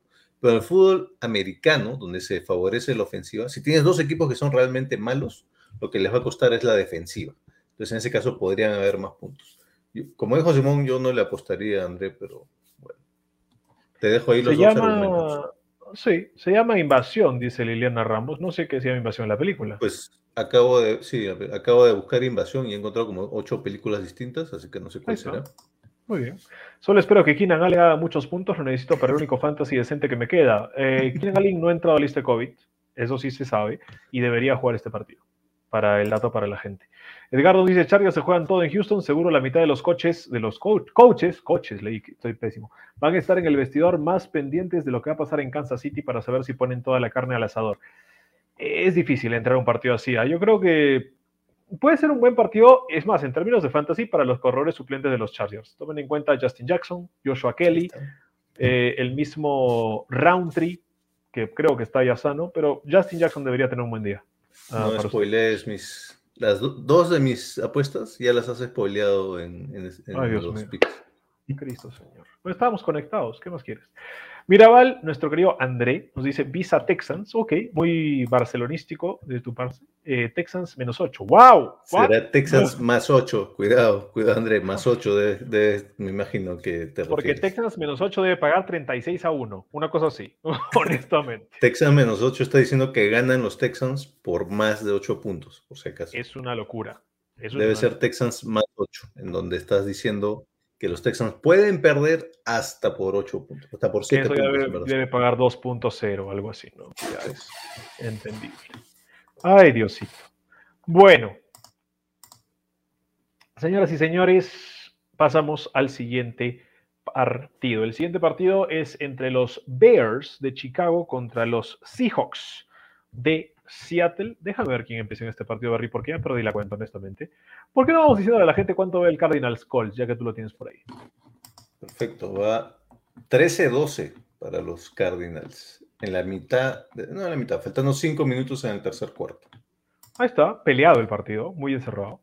Vamos entonces con Rodstad y lo que nos dice del Bears contra Seahawks. Los Seahawks favoritos por 6 puntos y medio en casa. En Seattle 42.5 el over-under de este partido. Y Rodstad dice, dos equipos que creo que ya no juegan a nada. Los Seahawks por primera vez en la era de Russell Wilson tendrán récord perdedor y de todas maneras confío más en Wilson y compañía que en los Bears. El juego terrestre en este partido será dominado por los Seahawks 25 a 17. Le da a los Seahawks el triunfo nuestro querido Rodstad. Berry, ¿quieres que te deje cerrar para que hables con el corazón en la mano, para que puedas llorar un poco? Muy bien, te voy a dejar cerrar. Yo le voy a ir en este partido a los Seahawks también. Son dos equipos muy malos eh, en lo que va la campaña. El viaje creo que puede afectar.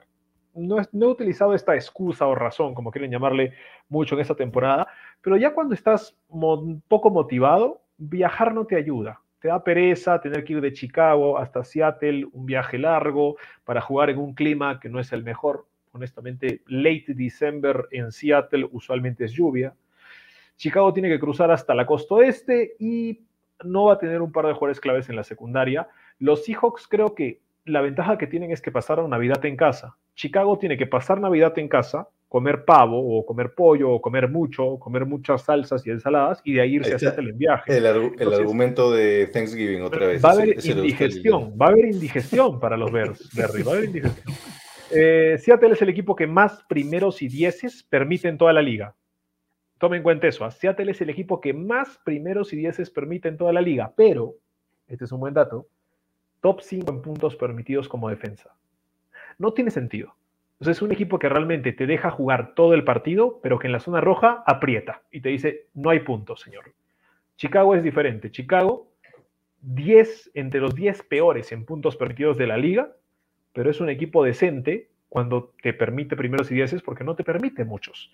Entonces te permitirá una jugada grande o te permitirá llegar a la zona roja y ¡pum! a la primera entras. Creo que esa es la ventaja para los Seahawks. Y bueno, un triunfito para nuestro querido Berry Berry. Eh, no sé si Rod mencionó eh, el titular de los Bears va a ser Nick Foles. No sé si lo Sí. mencionaron. No lo No mencioné, hay- pero- No hay Justin Fields y no hay Dandy Dalton, así que es el tercer mariscal de campo de los Bears. Va a ser titular Nick Foles. Ahora, yo creo que eso va a ser bueno. Creo que Nick Foles sin mucha presión contra una defensiva permisiva, como bien dice Simón, creo que va a poder carburar y creo que se va a sentir cómodo Nick Foles y va a tener un buen partido. Sin embargo, este es el típico partido que los Seahawks ganan y ganan cómodamente. cuando ya no se juegan nada, ya no sirve para nada, están en casa, tranquilos, como bien dices, esperando al rival. Yo creo que van a tener un partido de esos en donde, tú dices, uy, si hubiesen jugado así toda la temporada, qué bonito, qué paja la jugada explosiva de DK Metcalf, Jamal Adams, con, ni siquiera se juega Jamal Adams, pero Jamal Adams con la jugada este, vistosa en defensiva. Qué bonito es ser hincha de los Seahawks y luego te das cuenta que no están jugando para nada. Así que ese es el tipo de partido que te ganan los Seahawks, por eso digo sí. Les doy la lista de COVID para este partido. Akim Hicks entró en lista de COVID hace dos días, probablemente no juegue para los Bears. Sean Gibson y Jalen Johnson, dos titulares en la secundaria hasta ahorita, hasta el día de hoy, no iban a jugar. Tal vez mañana los activan, cuidado. Y bueno, Allen Robinson parece que tampoco, pero eso el día de mañana se verá. Para Seattle, la lista de COVID, honestamente, no era grande. Eh, estaba DJ Reed desde la semana pasada, puede ser que regrese, titular esquinero para este equipo. Will Disley, un buen ala cerrada, y el resto suplentes, ¿no? Además de Brandon Shell, el tackle derecho, que también debería volver.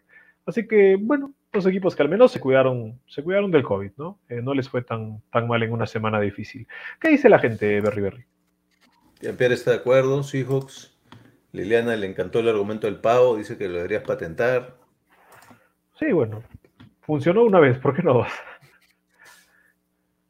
Jean-Pierre dice que eh, Nick Foles va a ser el Philly Special. Eh, en este caso sería el Chicago Special o el Seattle Special. Fácil hacer el Deep Dish, ¿no? Porque el Philly Special viene del Philly Cheese Steak y bueno, tal vez ahora hace un Deep Dish Pizza. Que es la especialidad de Chicago.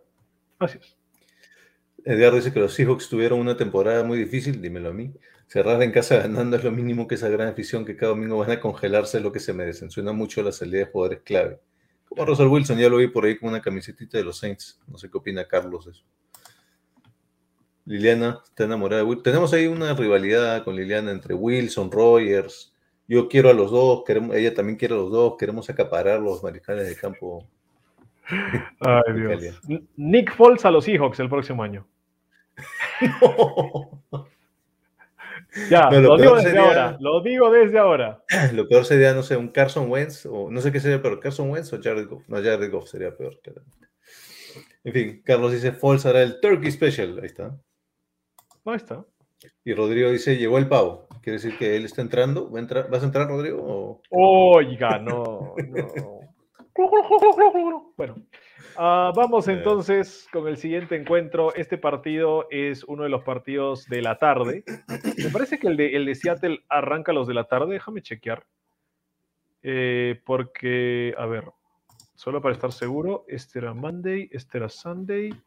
Y uno, dos, tres. Sí, el, de Bears Seahawks, el de Seahawks ya era de la tarde. Y el de, el de Steelers contra Chiefs en Arrowhead también. Este va a ser 4 y 25 hora peruana, me parece que es 3 y 25 hora de México. Así que muchachos, Chiefs Steelers, este partido se da en Arrowhead, se da con ventaja de local por 7 puntos en las apuestas y tomen en cuenta que lo empieza el señor David Thornberry. Los Steelers están muy golpeados en los últimos, creo que siete, desde el bye más o menos, que llevan siete partidos les está costando mucho anotar puntos, están anotando creo que 21 puntos por partido, una cosa así, contra una de los defensivos de los Chiefs que está en el lado opuesto, que está antes del último partido que jugaron contra los Chargers, que lo ganaron en tiempo extra, los tres anteriores habían permitido solo nueve puntos en cada uno de ellos. Así que eh, yo creo que esa defensiva de los Chiefs le va a dar muchos problemas a los Steelers.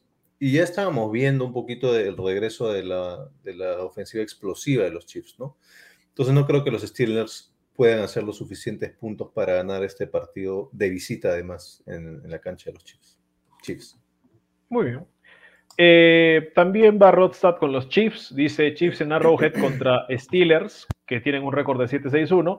Dice, creo que los Steelers le ganaron a los Chiefs, pues de ninguna manera pero sí se presentarán al partido. Dice, sin embargo, el escenario no podría ser mejor para los Steelers, dado que sin los referentes de los Chiefs, Tyreek Hill y Travis Kelsey, ambos en lista de COVID, por eso creo, cree que avanzarán bien por tierra, ya que los Steelers eh, se les hará de difícil poder acarrar el balón. Ahora, no se olviden que los Chiefs tienen una gran defensa y será un reto para los Steelers mover el balón en el terreno de juego. Dice Chiefs 22, Steelers 17.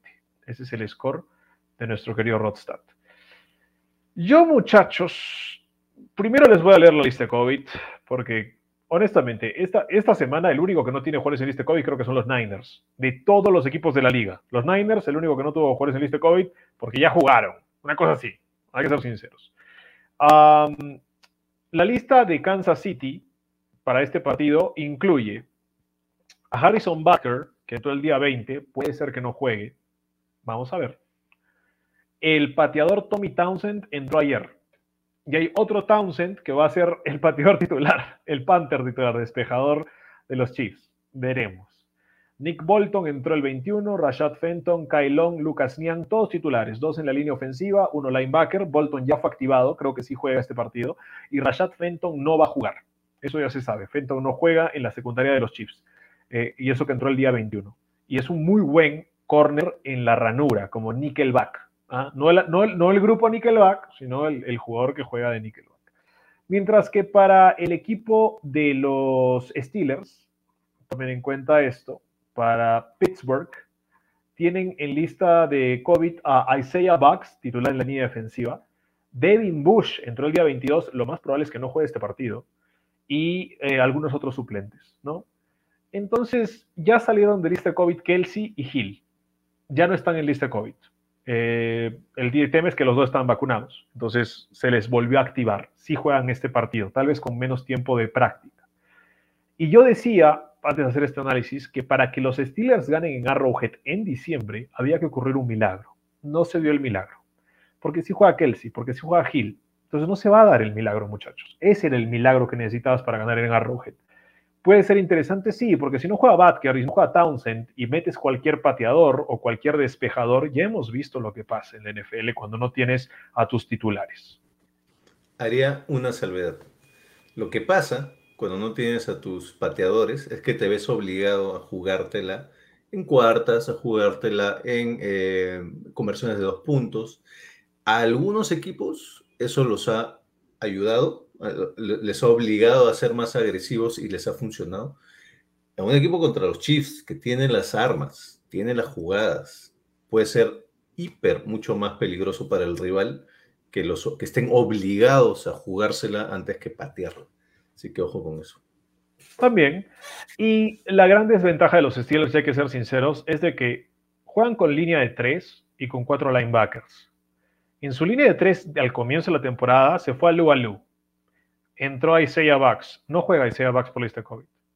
Se fue Stephon Tuitt. Entró Wormley. Wormley está lesionado, no juega.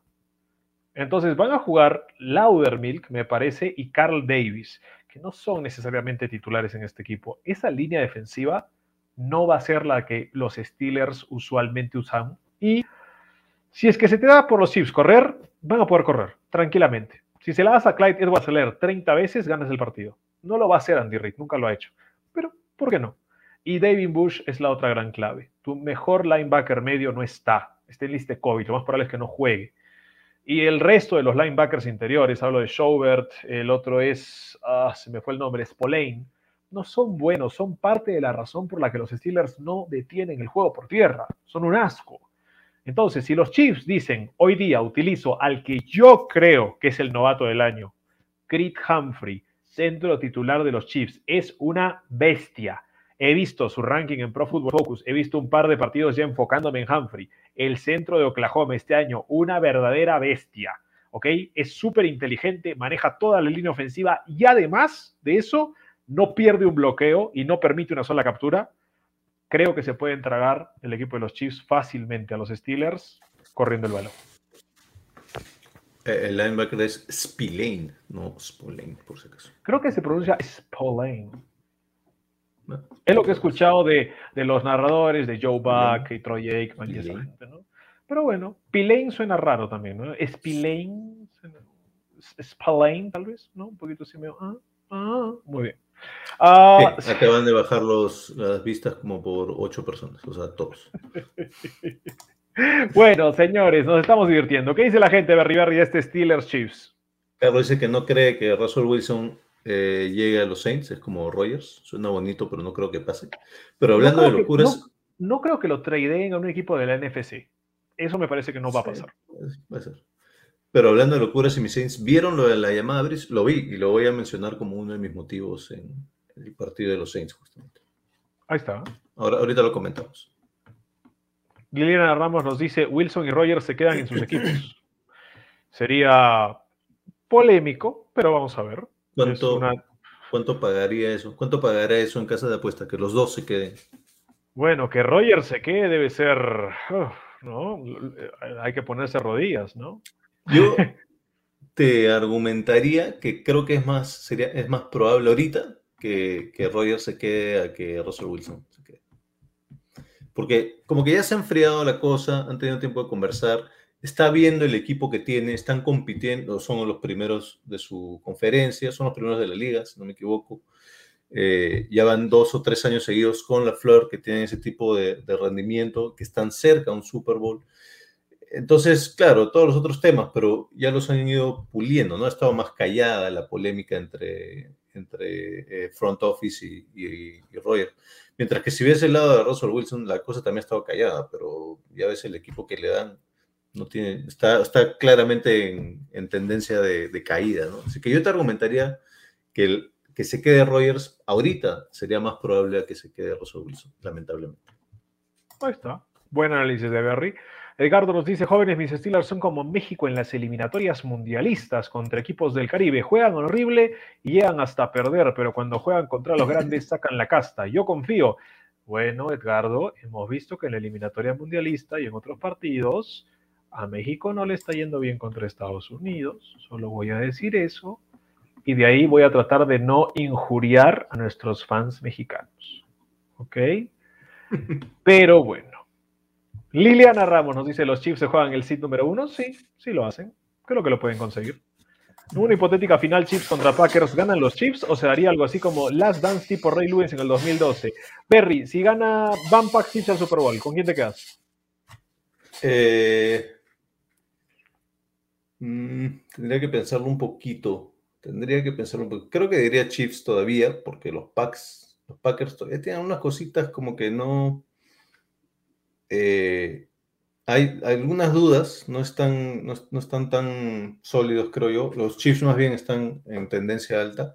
Y bueno, para que antes de que este Rodrigo spamee todos los comentarios, él dijo desde el inicio de la temporada que este era el last dance de Rogers y de Davante Adams. Todo lo vimos en Twitter, ¿no? Pero él dijo, por si acaso. Bueno. Rosdad nos dice, Roger se va a los Niners, acepta la Liliana, se va a llevar una decepción más este año en playoffs y se cansa. ¿Se va a los Niners? Después de haber drafteado a Trey Lance? No sé, ¿ah? No sé, ah, y Carlos Alberto Bermejo nos dice, claro, pues Rogers es candidatazo MVP, Packers está ganando ricazo. Por el lado de Seattle es todo lo contrario. Bueno, es la verdad. Me encanta cómo, cómo habla Carlos. Ricazo. Está ganando ricazo. Señores, vamos con el siguiente partido porque todavía nos quedan varios partidos por hablar. Y el siguiente es tal vez el de la línea más pegadita de toda la semana. Ese es el partido más pegadito en línea de la semana.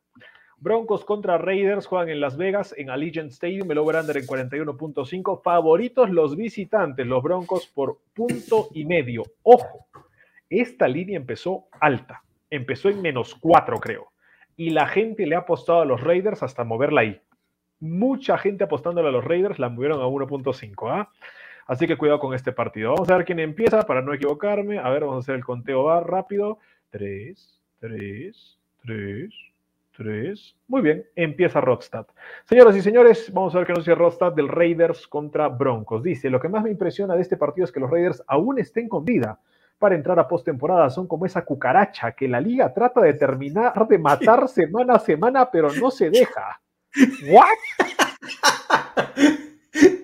Ah, que no te escuche Mayra. Terrible Rodstar.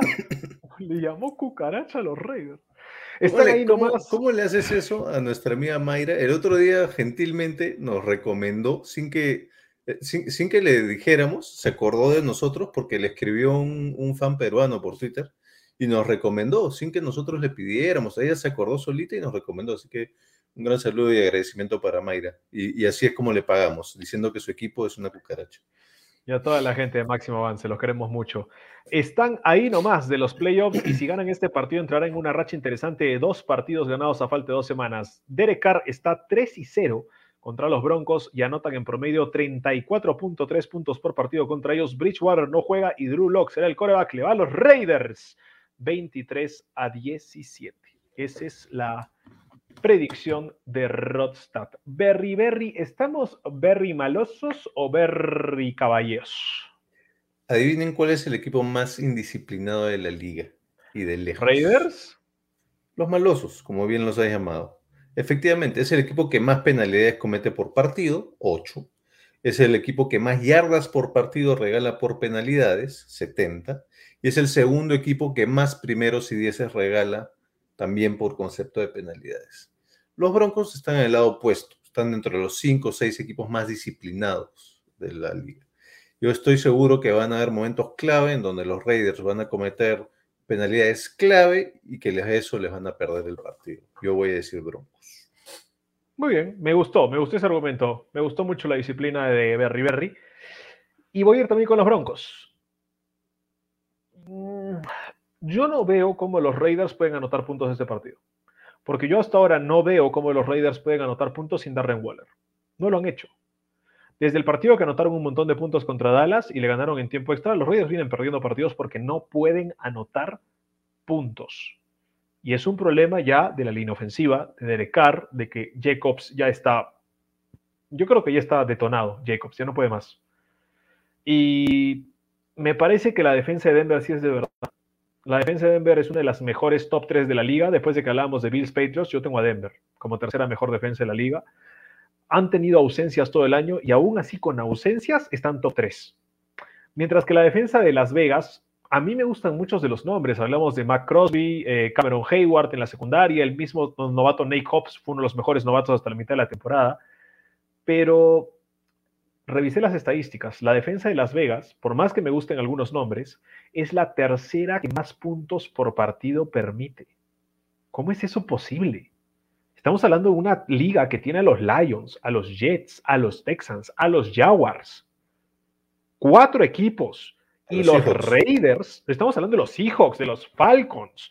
Y los Raiders son la tercera que más puntos permite por partido. Así que, honestamente, Creo que no van a poder parar el juego por tierra de Denver, no van a poder parar en el mano a mano a los ahora sí sanos receptores de Denver, porque ya está de vuelta Cameron Sutton, ya está de vuelta Tim Patrick, ya está de vuelta Jerry Judy, ya está de vuelta Noah Fant o Webunam, están todos. Creo que tienen una lesión en la posición de centro. Los Broncos nada más no juega Cushenberry, encontrarán a alguien más, al novato Mainers probablemente. Les doy la lista de COVID rapidito del equipo de Denver. Siempre hay otro Berry por ahí. es verdad. Pero le doy la lista de Denver, solo Lloyd Cushenberry, el único que entró a la lista de COVID hace dos días, no juega el centro de los Broncos, va a jugar seguramente el novato Quinn Niners. Y para el equipo de los Raiders, que no habían tenido problemas de COVID, ¿ah? ojo, hay que también darle crédito a eso al equipo de Las Vegas. Eh, ahora sí tuvieron un poquito de problemas. Entraron a la lista de COVID Germain Lemonor, que debió ser eh, uno de los posibles titulares en la línea ofensiva, pero no va a estar. Y regresa Nate Hobbs y regresa Facey Son, que son dos jugadores de la secundaria. El que no puede jugar es Roderick Timmer. ¿Quién es Roderick Timmer? Strong safety titular. Y ojo, eh, no era el titular al comienzo de la campaña. Es un chico que han tenido que traer para reemplazar al titular. Mejor dicho, tercer safety van a tener que jugar los Raiders en la posición de strong safety. Por eso creo que el talento ofensivo de Denver, sin Teddy, con Drew Locke, igual gana. Vamos a ver qué dice la gente. Ya Pierre dice que ah, en Niners. ¿Cómo, ¿cómo dice? Ah. Terrible. Dios dice, Raiders ganan para tratar de salvar algo de la temporada. Broncos es impredecible y más jugando fuera de casa. Raiders por menos de 6. Ahí está. Bueno. Tiene buenos argumentos. Eh, a ver. Sí. dice, Rod, ¿será Jordan Love el que se va a los 49ers? Imagínate si fuera verdad. Jordan Love que hizo Utah State en universidad. Así que la costa este la conoce. Ahí está. Rodrigo dice la cucaracha, la cucaracha sí que va a caminar hacia los playoffs, hacia los playoffs y sí lo va a lograr. Con el tono de la canción. eh, ¿Acaba es- de predecir que los Raiders van a playoffs? acaba de decir que los Raiders van a playoffs. Ay, Dios mío, no. ¿Qué está haciendo este hombre? Bueno, la. FP, la FP. Y él dice, sin Teddy, sí, sin Teddy con Drew Lock. Sin Teddy, pero con un elefante de felpa. Ahí está. Luego se queda como suplente de Garo, por lo que va a Green Bay. ¡Boom! Uf. Que es de la zona de Chicago, Jimmy G jugó en la universidad. ¿Cómo se llama la universidad? No, no sé. ¿Dónde queda Chicago? ¿En qué estado? Illinois. Eastern Illinois jugó Jimmy G, misma universidad de Tony Romo. ¿Cómo, cómo nos complementamos? ah? Me preguntas el, el estado, te lo doy, tú ya tenías el Eastern listo. Bien, ¿ah? me gustó. Perfecto. Perdimos ocho oyentes, listo.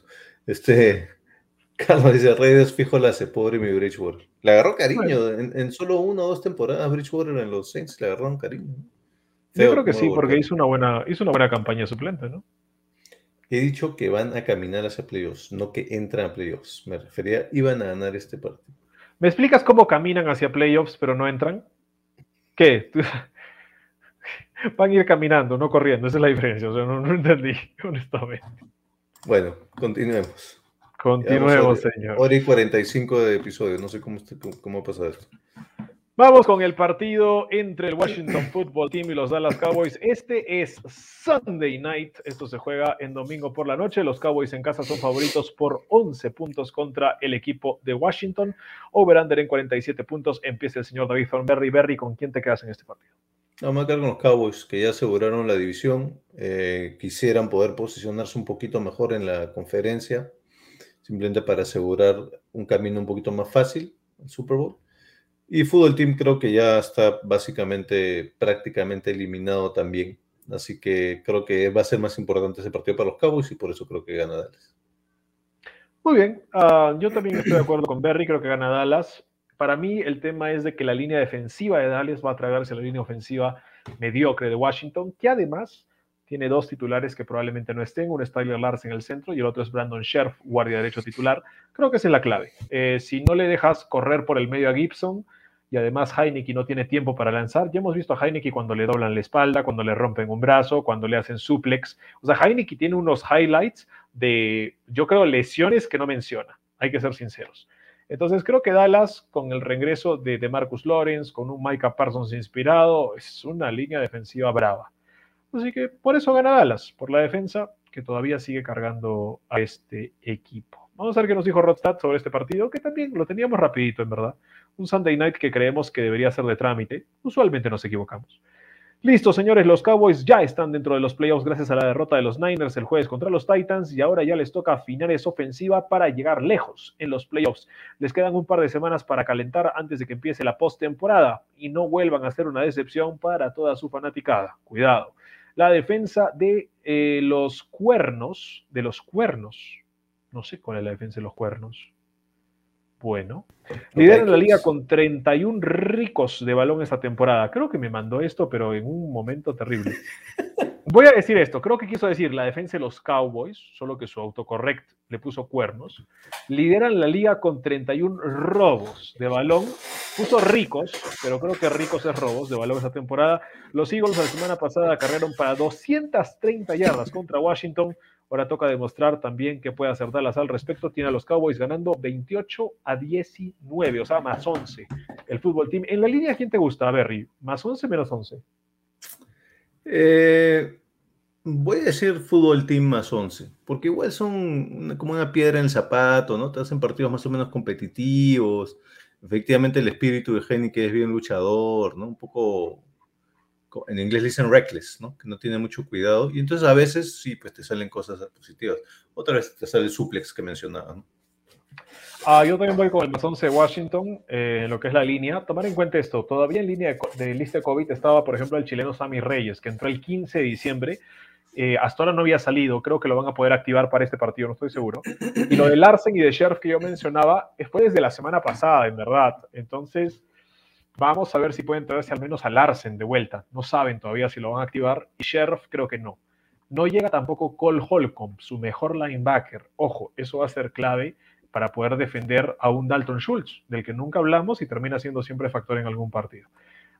Mientras que el equipo de Dallas, los Cowboys para la lista COVID, para los fanáticos de Dallas que siempre estén atentos a eso, tienen a Jordan Lewis, el tercer mejor esquinero de este equipo, el esquinero Nickel, no va a estar para este partido, entró a lista de COVID al día de ayer.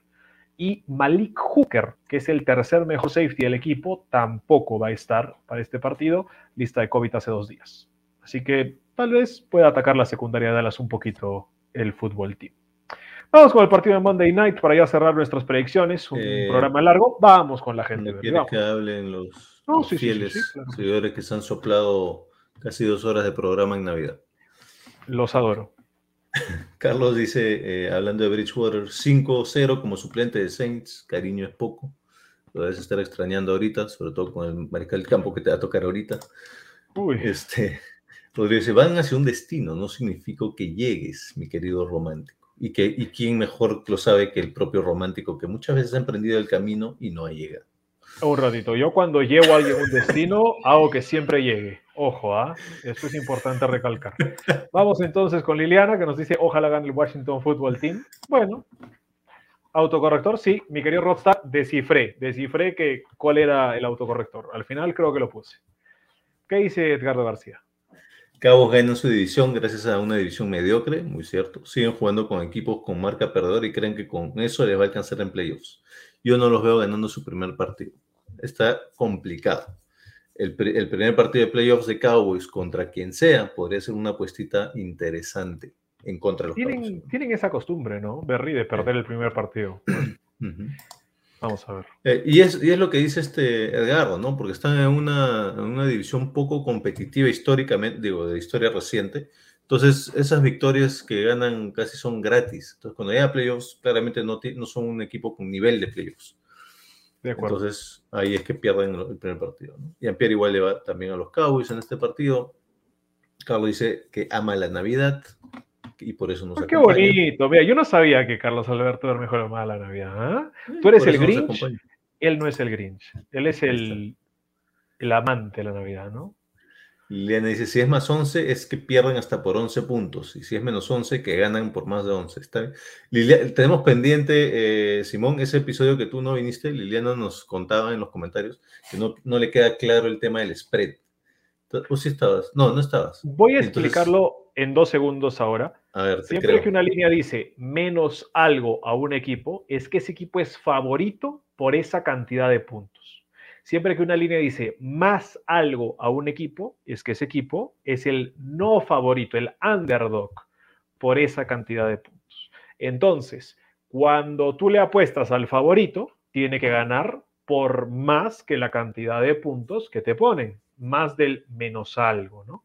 Y cuando tú le apuestas un underdog, te regalan ese más 2, ¿no? O ese más 3, te los regalan y te dicen para ti. Así es. Cuando regreses a Lima, hacemos con tu pizarrita para que quede más claro. Ahí está, perfecto, por supuesto, con gusto. Porque hoy día Jean-Pierre dice, apúrense muchachos, mañana temprano voy por la tercera dosis de la vacuna. Es, un, es un motivo noble, así que apurémonos. Vamos con el último partido, mi querido Berry Berry. El último partido es los Delfines de Miami, favoritos de visita. Esto creo que no lo he visto, a no ser que sea contra los Jets.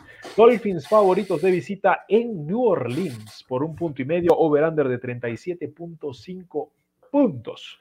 Este partido viene auspiciado por Rodstad. Y nos dice, no jugarán... Uy, perdí a Rodstad. No sé dónde está. A ver, lo vamos a recuperar. Aquí está. Dice, no jugarán ni Taysom Hill ni Trevor Simeon este partido. El coreback para los Saints será Ian Book. Si no lo conocen, no se preocupen. Es que no ven college football. Pero aún así me gustan más los Saints porque me siento, pero no me siento tan confiado. Creo que los Saints juegan de acuerdo al. ¿Entró Rosat? Es un No le, fantasma. no le gustó, no le, no le gustó cómo estás analizando el ¿Es- partido. ¿Es el fantasma de la ópera o es el fantasma de la rópera? Espera, lo voto, lo voto. Ya, ya está. Gracias, te lo agradezco. Dice, creo que los Saints juegan de acuerdo al final.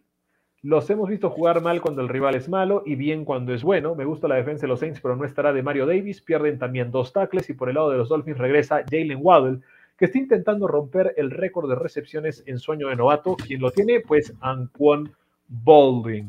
No Baldwin, Bolding. Me, me- escribe cada cosa. Tienes a lo sano y un debate. Lo hubiese dejado para la trivia eso. Bueno, pero ya hicimos la trivia, ya ganó el señor No, le, ese era Rod para una siguiente trivia. Ah, mira tú. Si los Dolphins desean entrar a postemporada, tienen que ganar este partido para que eh, ellos es una final. Dolphins 23 a 18, dice nuestro querido Rod Stat.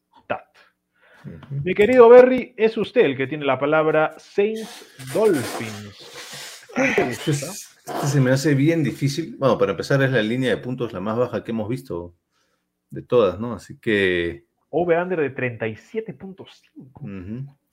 está bien difícil para mí. Todavía no me terminé de decidir porque yo había empezado diciendo Saints, después me pasé a Dolphins. La verdad no lo tengo claro. Eh, el tema es, como dice Rod, está en su tercer mariscal de campo, Ian, ¿cómo se llama? Ian Book, Ian Brook. Ian Ian Book. Book. Pero el tema no es solo que es Ian Book, es que los Saints dijeron eh, Tyson Hill, ya no está.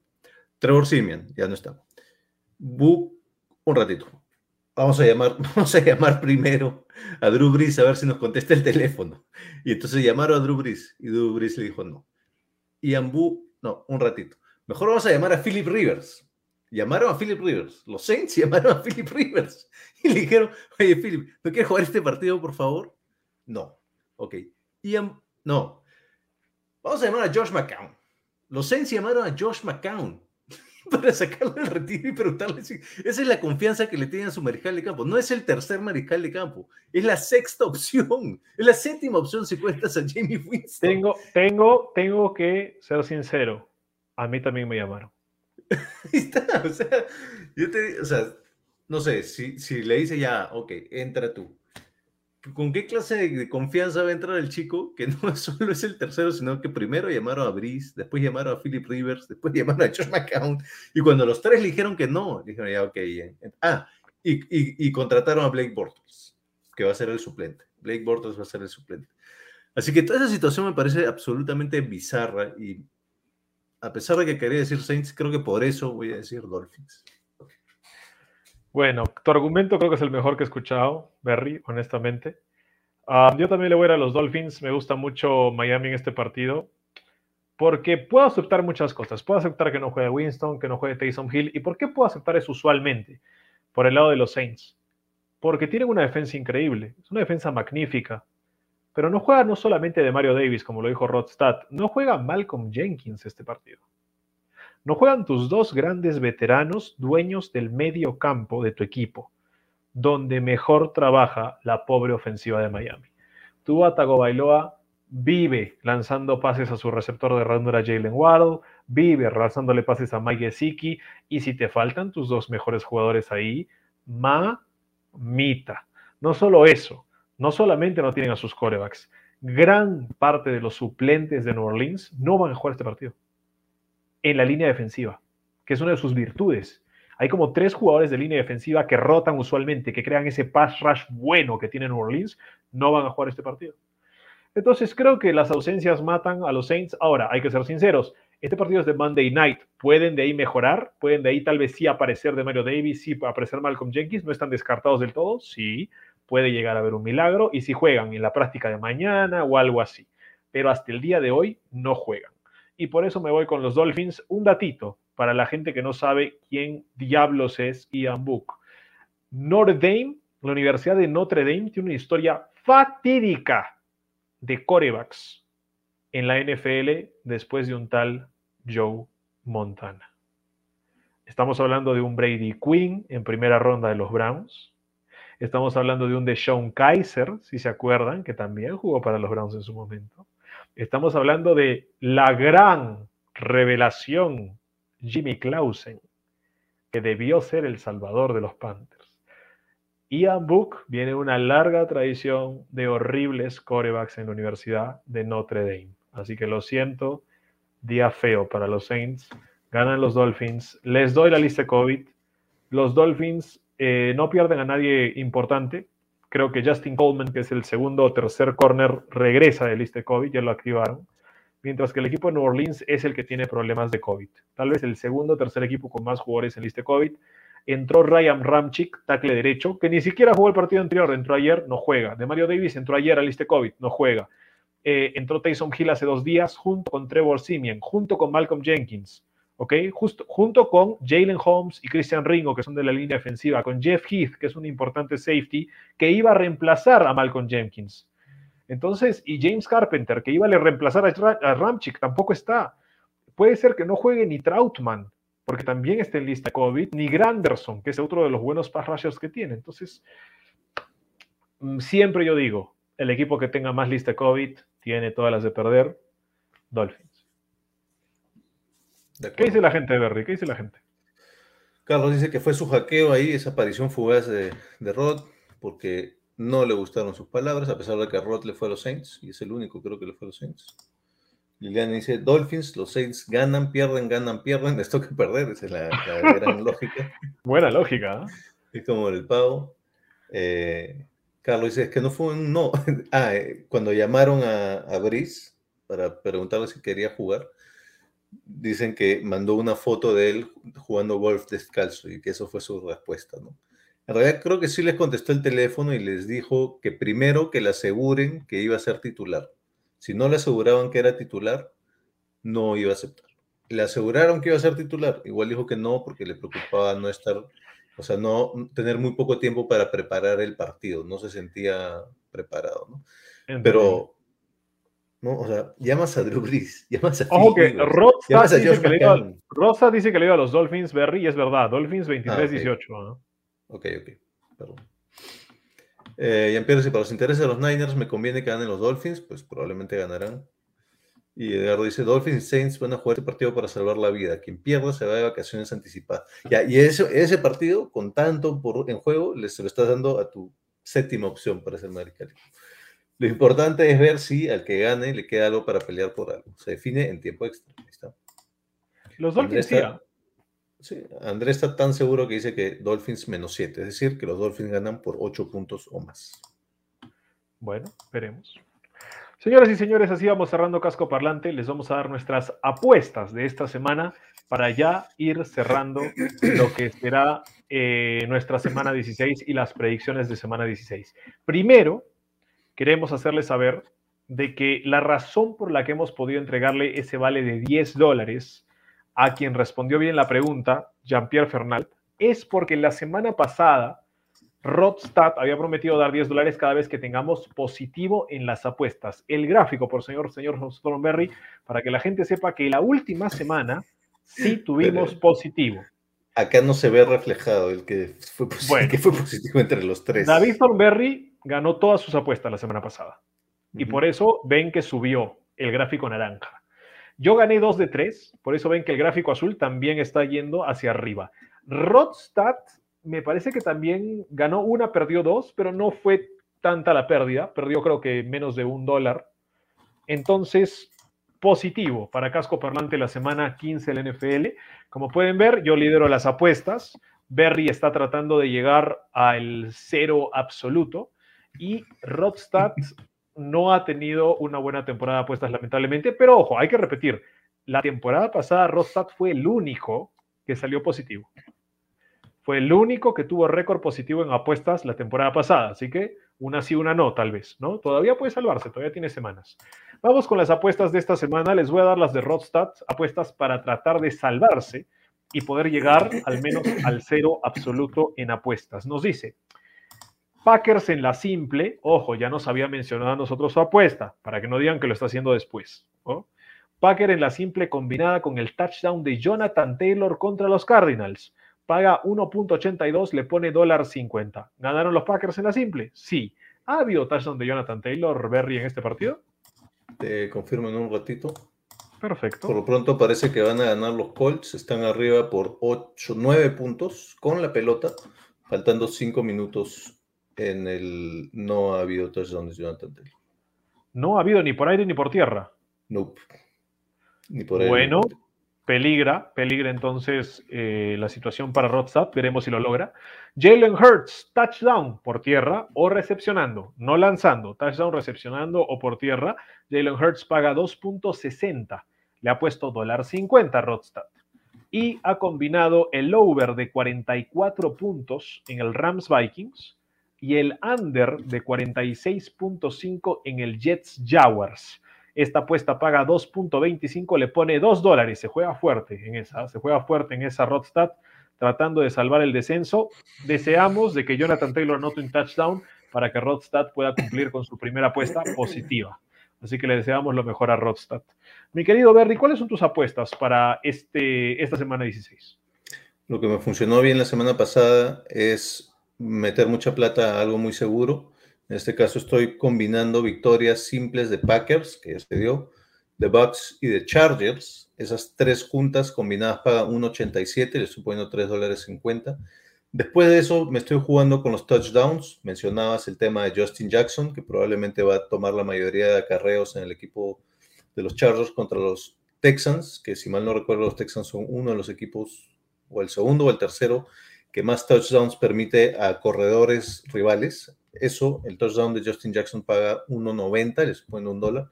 Y lo mismo, creo que los Jets son el equipo que más touchdowns permite a corredores rivales, tanto por aire como por tierra. Entonces estoy apostando al touchdown de James Robinson de los Jaguars. Eso paga 2.22. Ahí le estoy poniendo 50 centavos.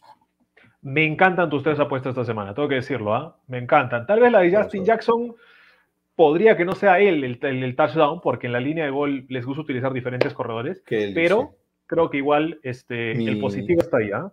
Mi yapita, lo que decíamos de Mark Andrews, ¿no? que lo buscan mucho y un, tercer mariscal de campo probablemente lo va a buscar de válvula de escape. El touchdown de Mark Andrews paga 2.95. Por si acaso. Ahí está, para la gente que quiere apostarle al touchdown de Mark Andrews, no es una mala opción en el partido de los Ravens.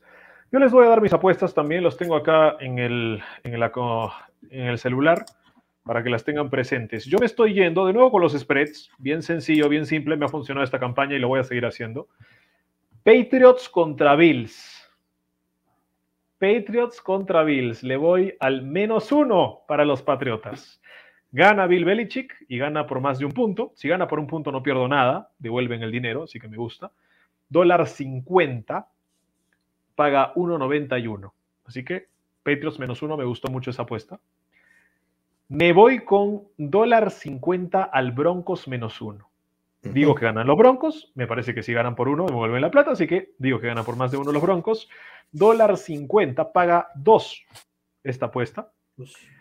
Y me le estoy jugando fuerte al menos 7 de los Bengals. Menos 7. Ah, Bengals contra Ravens. Creo que va a ser un día feliz para el señor Josh Johnson en una nueva ofensiva. Y creo que los Bengals ganan, ganan por más de 7, 1.91. Paga esta, le estoy poniendo 2 dólares. Me gustan mucho los Bengals ganando por al menos 10 en este partido. Muy bien. Esas son las apuestas de esta semana, muchachos. Ustedes hagan con esa información lo que ustedes deseen. Vamos con los últimos comentarios de la gente Berry para ya ir despidiéndonos. Vamos con los comentarios. André dice, y Carlos se pone el traje de Rod y necesita cinco comentarios para dar su razón por la cual ganan los Saints. Dolphins tienen buena defensa aparente para defender a carreros, pero un análisis más detallado te revela por qué. Es uno de los equipos con menos intentos defendidos de carreros, o sea que le corren poco. Sin embargo, a uno de los que, y sin embargo es uno de los que más yardas por acarreo le mete. O sea, los acarreos son efectivos contra los Dolphins. Si Alvin Camara se pone unas zapatillas coloridas, solitos se destroza a los Dolphins. Estará cerrado, pero extrañamente confío en la O ofensiva de los Saints, quien ha estado flaqueando este 2021, pero esa es mi razón, que nadie pidió, pero gracias. Yo creo que honestamente van a poner 10 tipos en la caja y le van a decir a Book, a ver si lanzas un pase completo. claro. Y en Pierre dice, vamos a salvar la baja. ¿Quién, va a salvar la baja? No sé. Susan dice, Gopats. André quiere otro saludito de Tom Berry y a toda la gente del Río. Un saludo para toda la gente del RIMAC, por favor. Como diría Simón. Bueno, no, yo no voy a mandar besos, pero les mando un saludo a toda la gente del RIMAC. Gracias, André. Un gusto haber pasado esta noche con ustedes. Feliz domingo y que ganen los equipos favoritos de todos. Mil gracias, Edgar. Señores, vamos a terminar saludando a todos los que estuvieron con nosotros, como siempre lo hacemos todas las noches. Así que saludos para André Mirabal, Edgardo García, Jean-Pierre Fernal, Carlos Alberto Bermejo, Por supuesto, también para Susan Silva, para Pedro Carpio, para Rodstad Rodrigo Delgado de Mole Rot, nuestro corazón para él. Eh, estuvo también con nosotros Milagros Ramírez, saludos para ella, para Liliana Ramos, un enorme abrazo también. ¿Quién me falta, Berriga? ¿A quién me estoy saltando? ¿A quién me estoy saltando? Todos los No demás sé, creo que ya los vimos. Pero ¿ah? Creo que Carlos vimos. pide un saludito para Carla. Por favor, Carlos quiere que le mandes un beso a Carla. Si me mandar un besito. Un beso para Carla, enorme. Y para que se anime para mañana. Estamos acá de Matchmakers, ¿no? Este, acá, Casco Parlante es multifacético, te solucionamos un montón de cosas. Mientras que Le, eso- le mando un mensaje también a la hermana de Thornberry. Yo no soy el de la foto. Yo no soy el de la foto. es video, así que no te puedes salvar. Ay, Edgar dice, feliz Navidad para todos desde México, nos conectamos el martes. Andrés dice, gracias a ahí, Anita me creyó, ahí está. Ayudando a todo el mundo. Tinder parlante. Solo quiero decir dos cosas. Este, en los días en los que no estuve y los estuve viendo, las muestras de cariño que me mandó la gente en los comentarios, realmente me dieron al corazón, les agradezco. Y que hayan querido pasar dos horas, ocho minutos de su Navidad con ustedes, me parece increíble. Voy a aguantar las lágrimas, pero este, gracias por habernos acompañado. O, Gracias también a Rodstad, que estuvo Sí. en tras bambalinas, siempre produciendo el programa. Y nada, le mandamos un gran abrazo y un beso porque hizo toda la tarea una vez más y se lo agradecemos muchísimo. sí, que hayan querido pasar dos horas de Navidad con nosotros en vez de sus familias, o algo no está bien, o bueno, no sé. Horrible. Terrible. Bueno, gente, así cerramos Casco Parlante previa de la semana 16. Mañana que tengan un hermoso domingo de NFL navideño y también en el Monday Night. Y nada, suerte en el pick'em, suerte en las apuestas y nos vemos hasta el martes. Chao. Chau.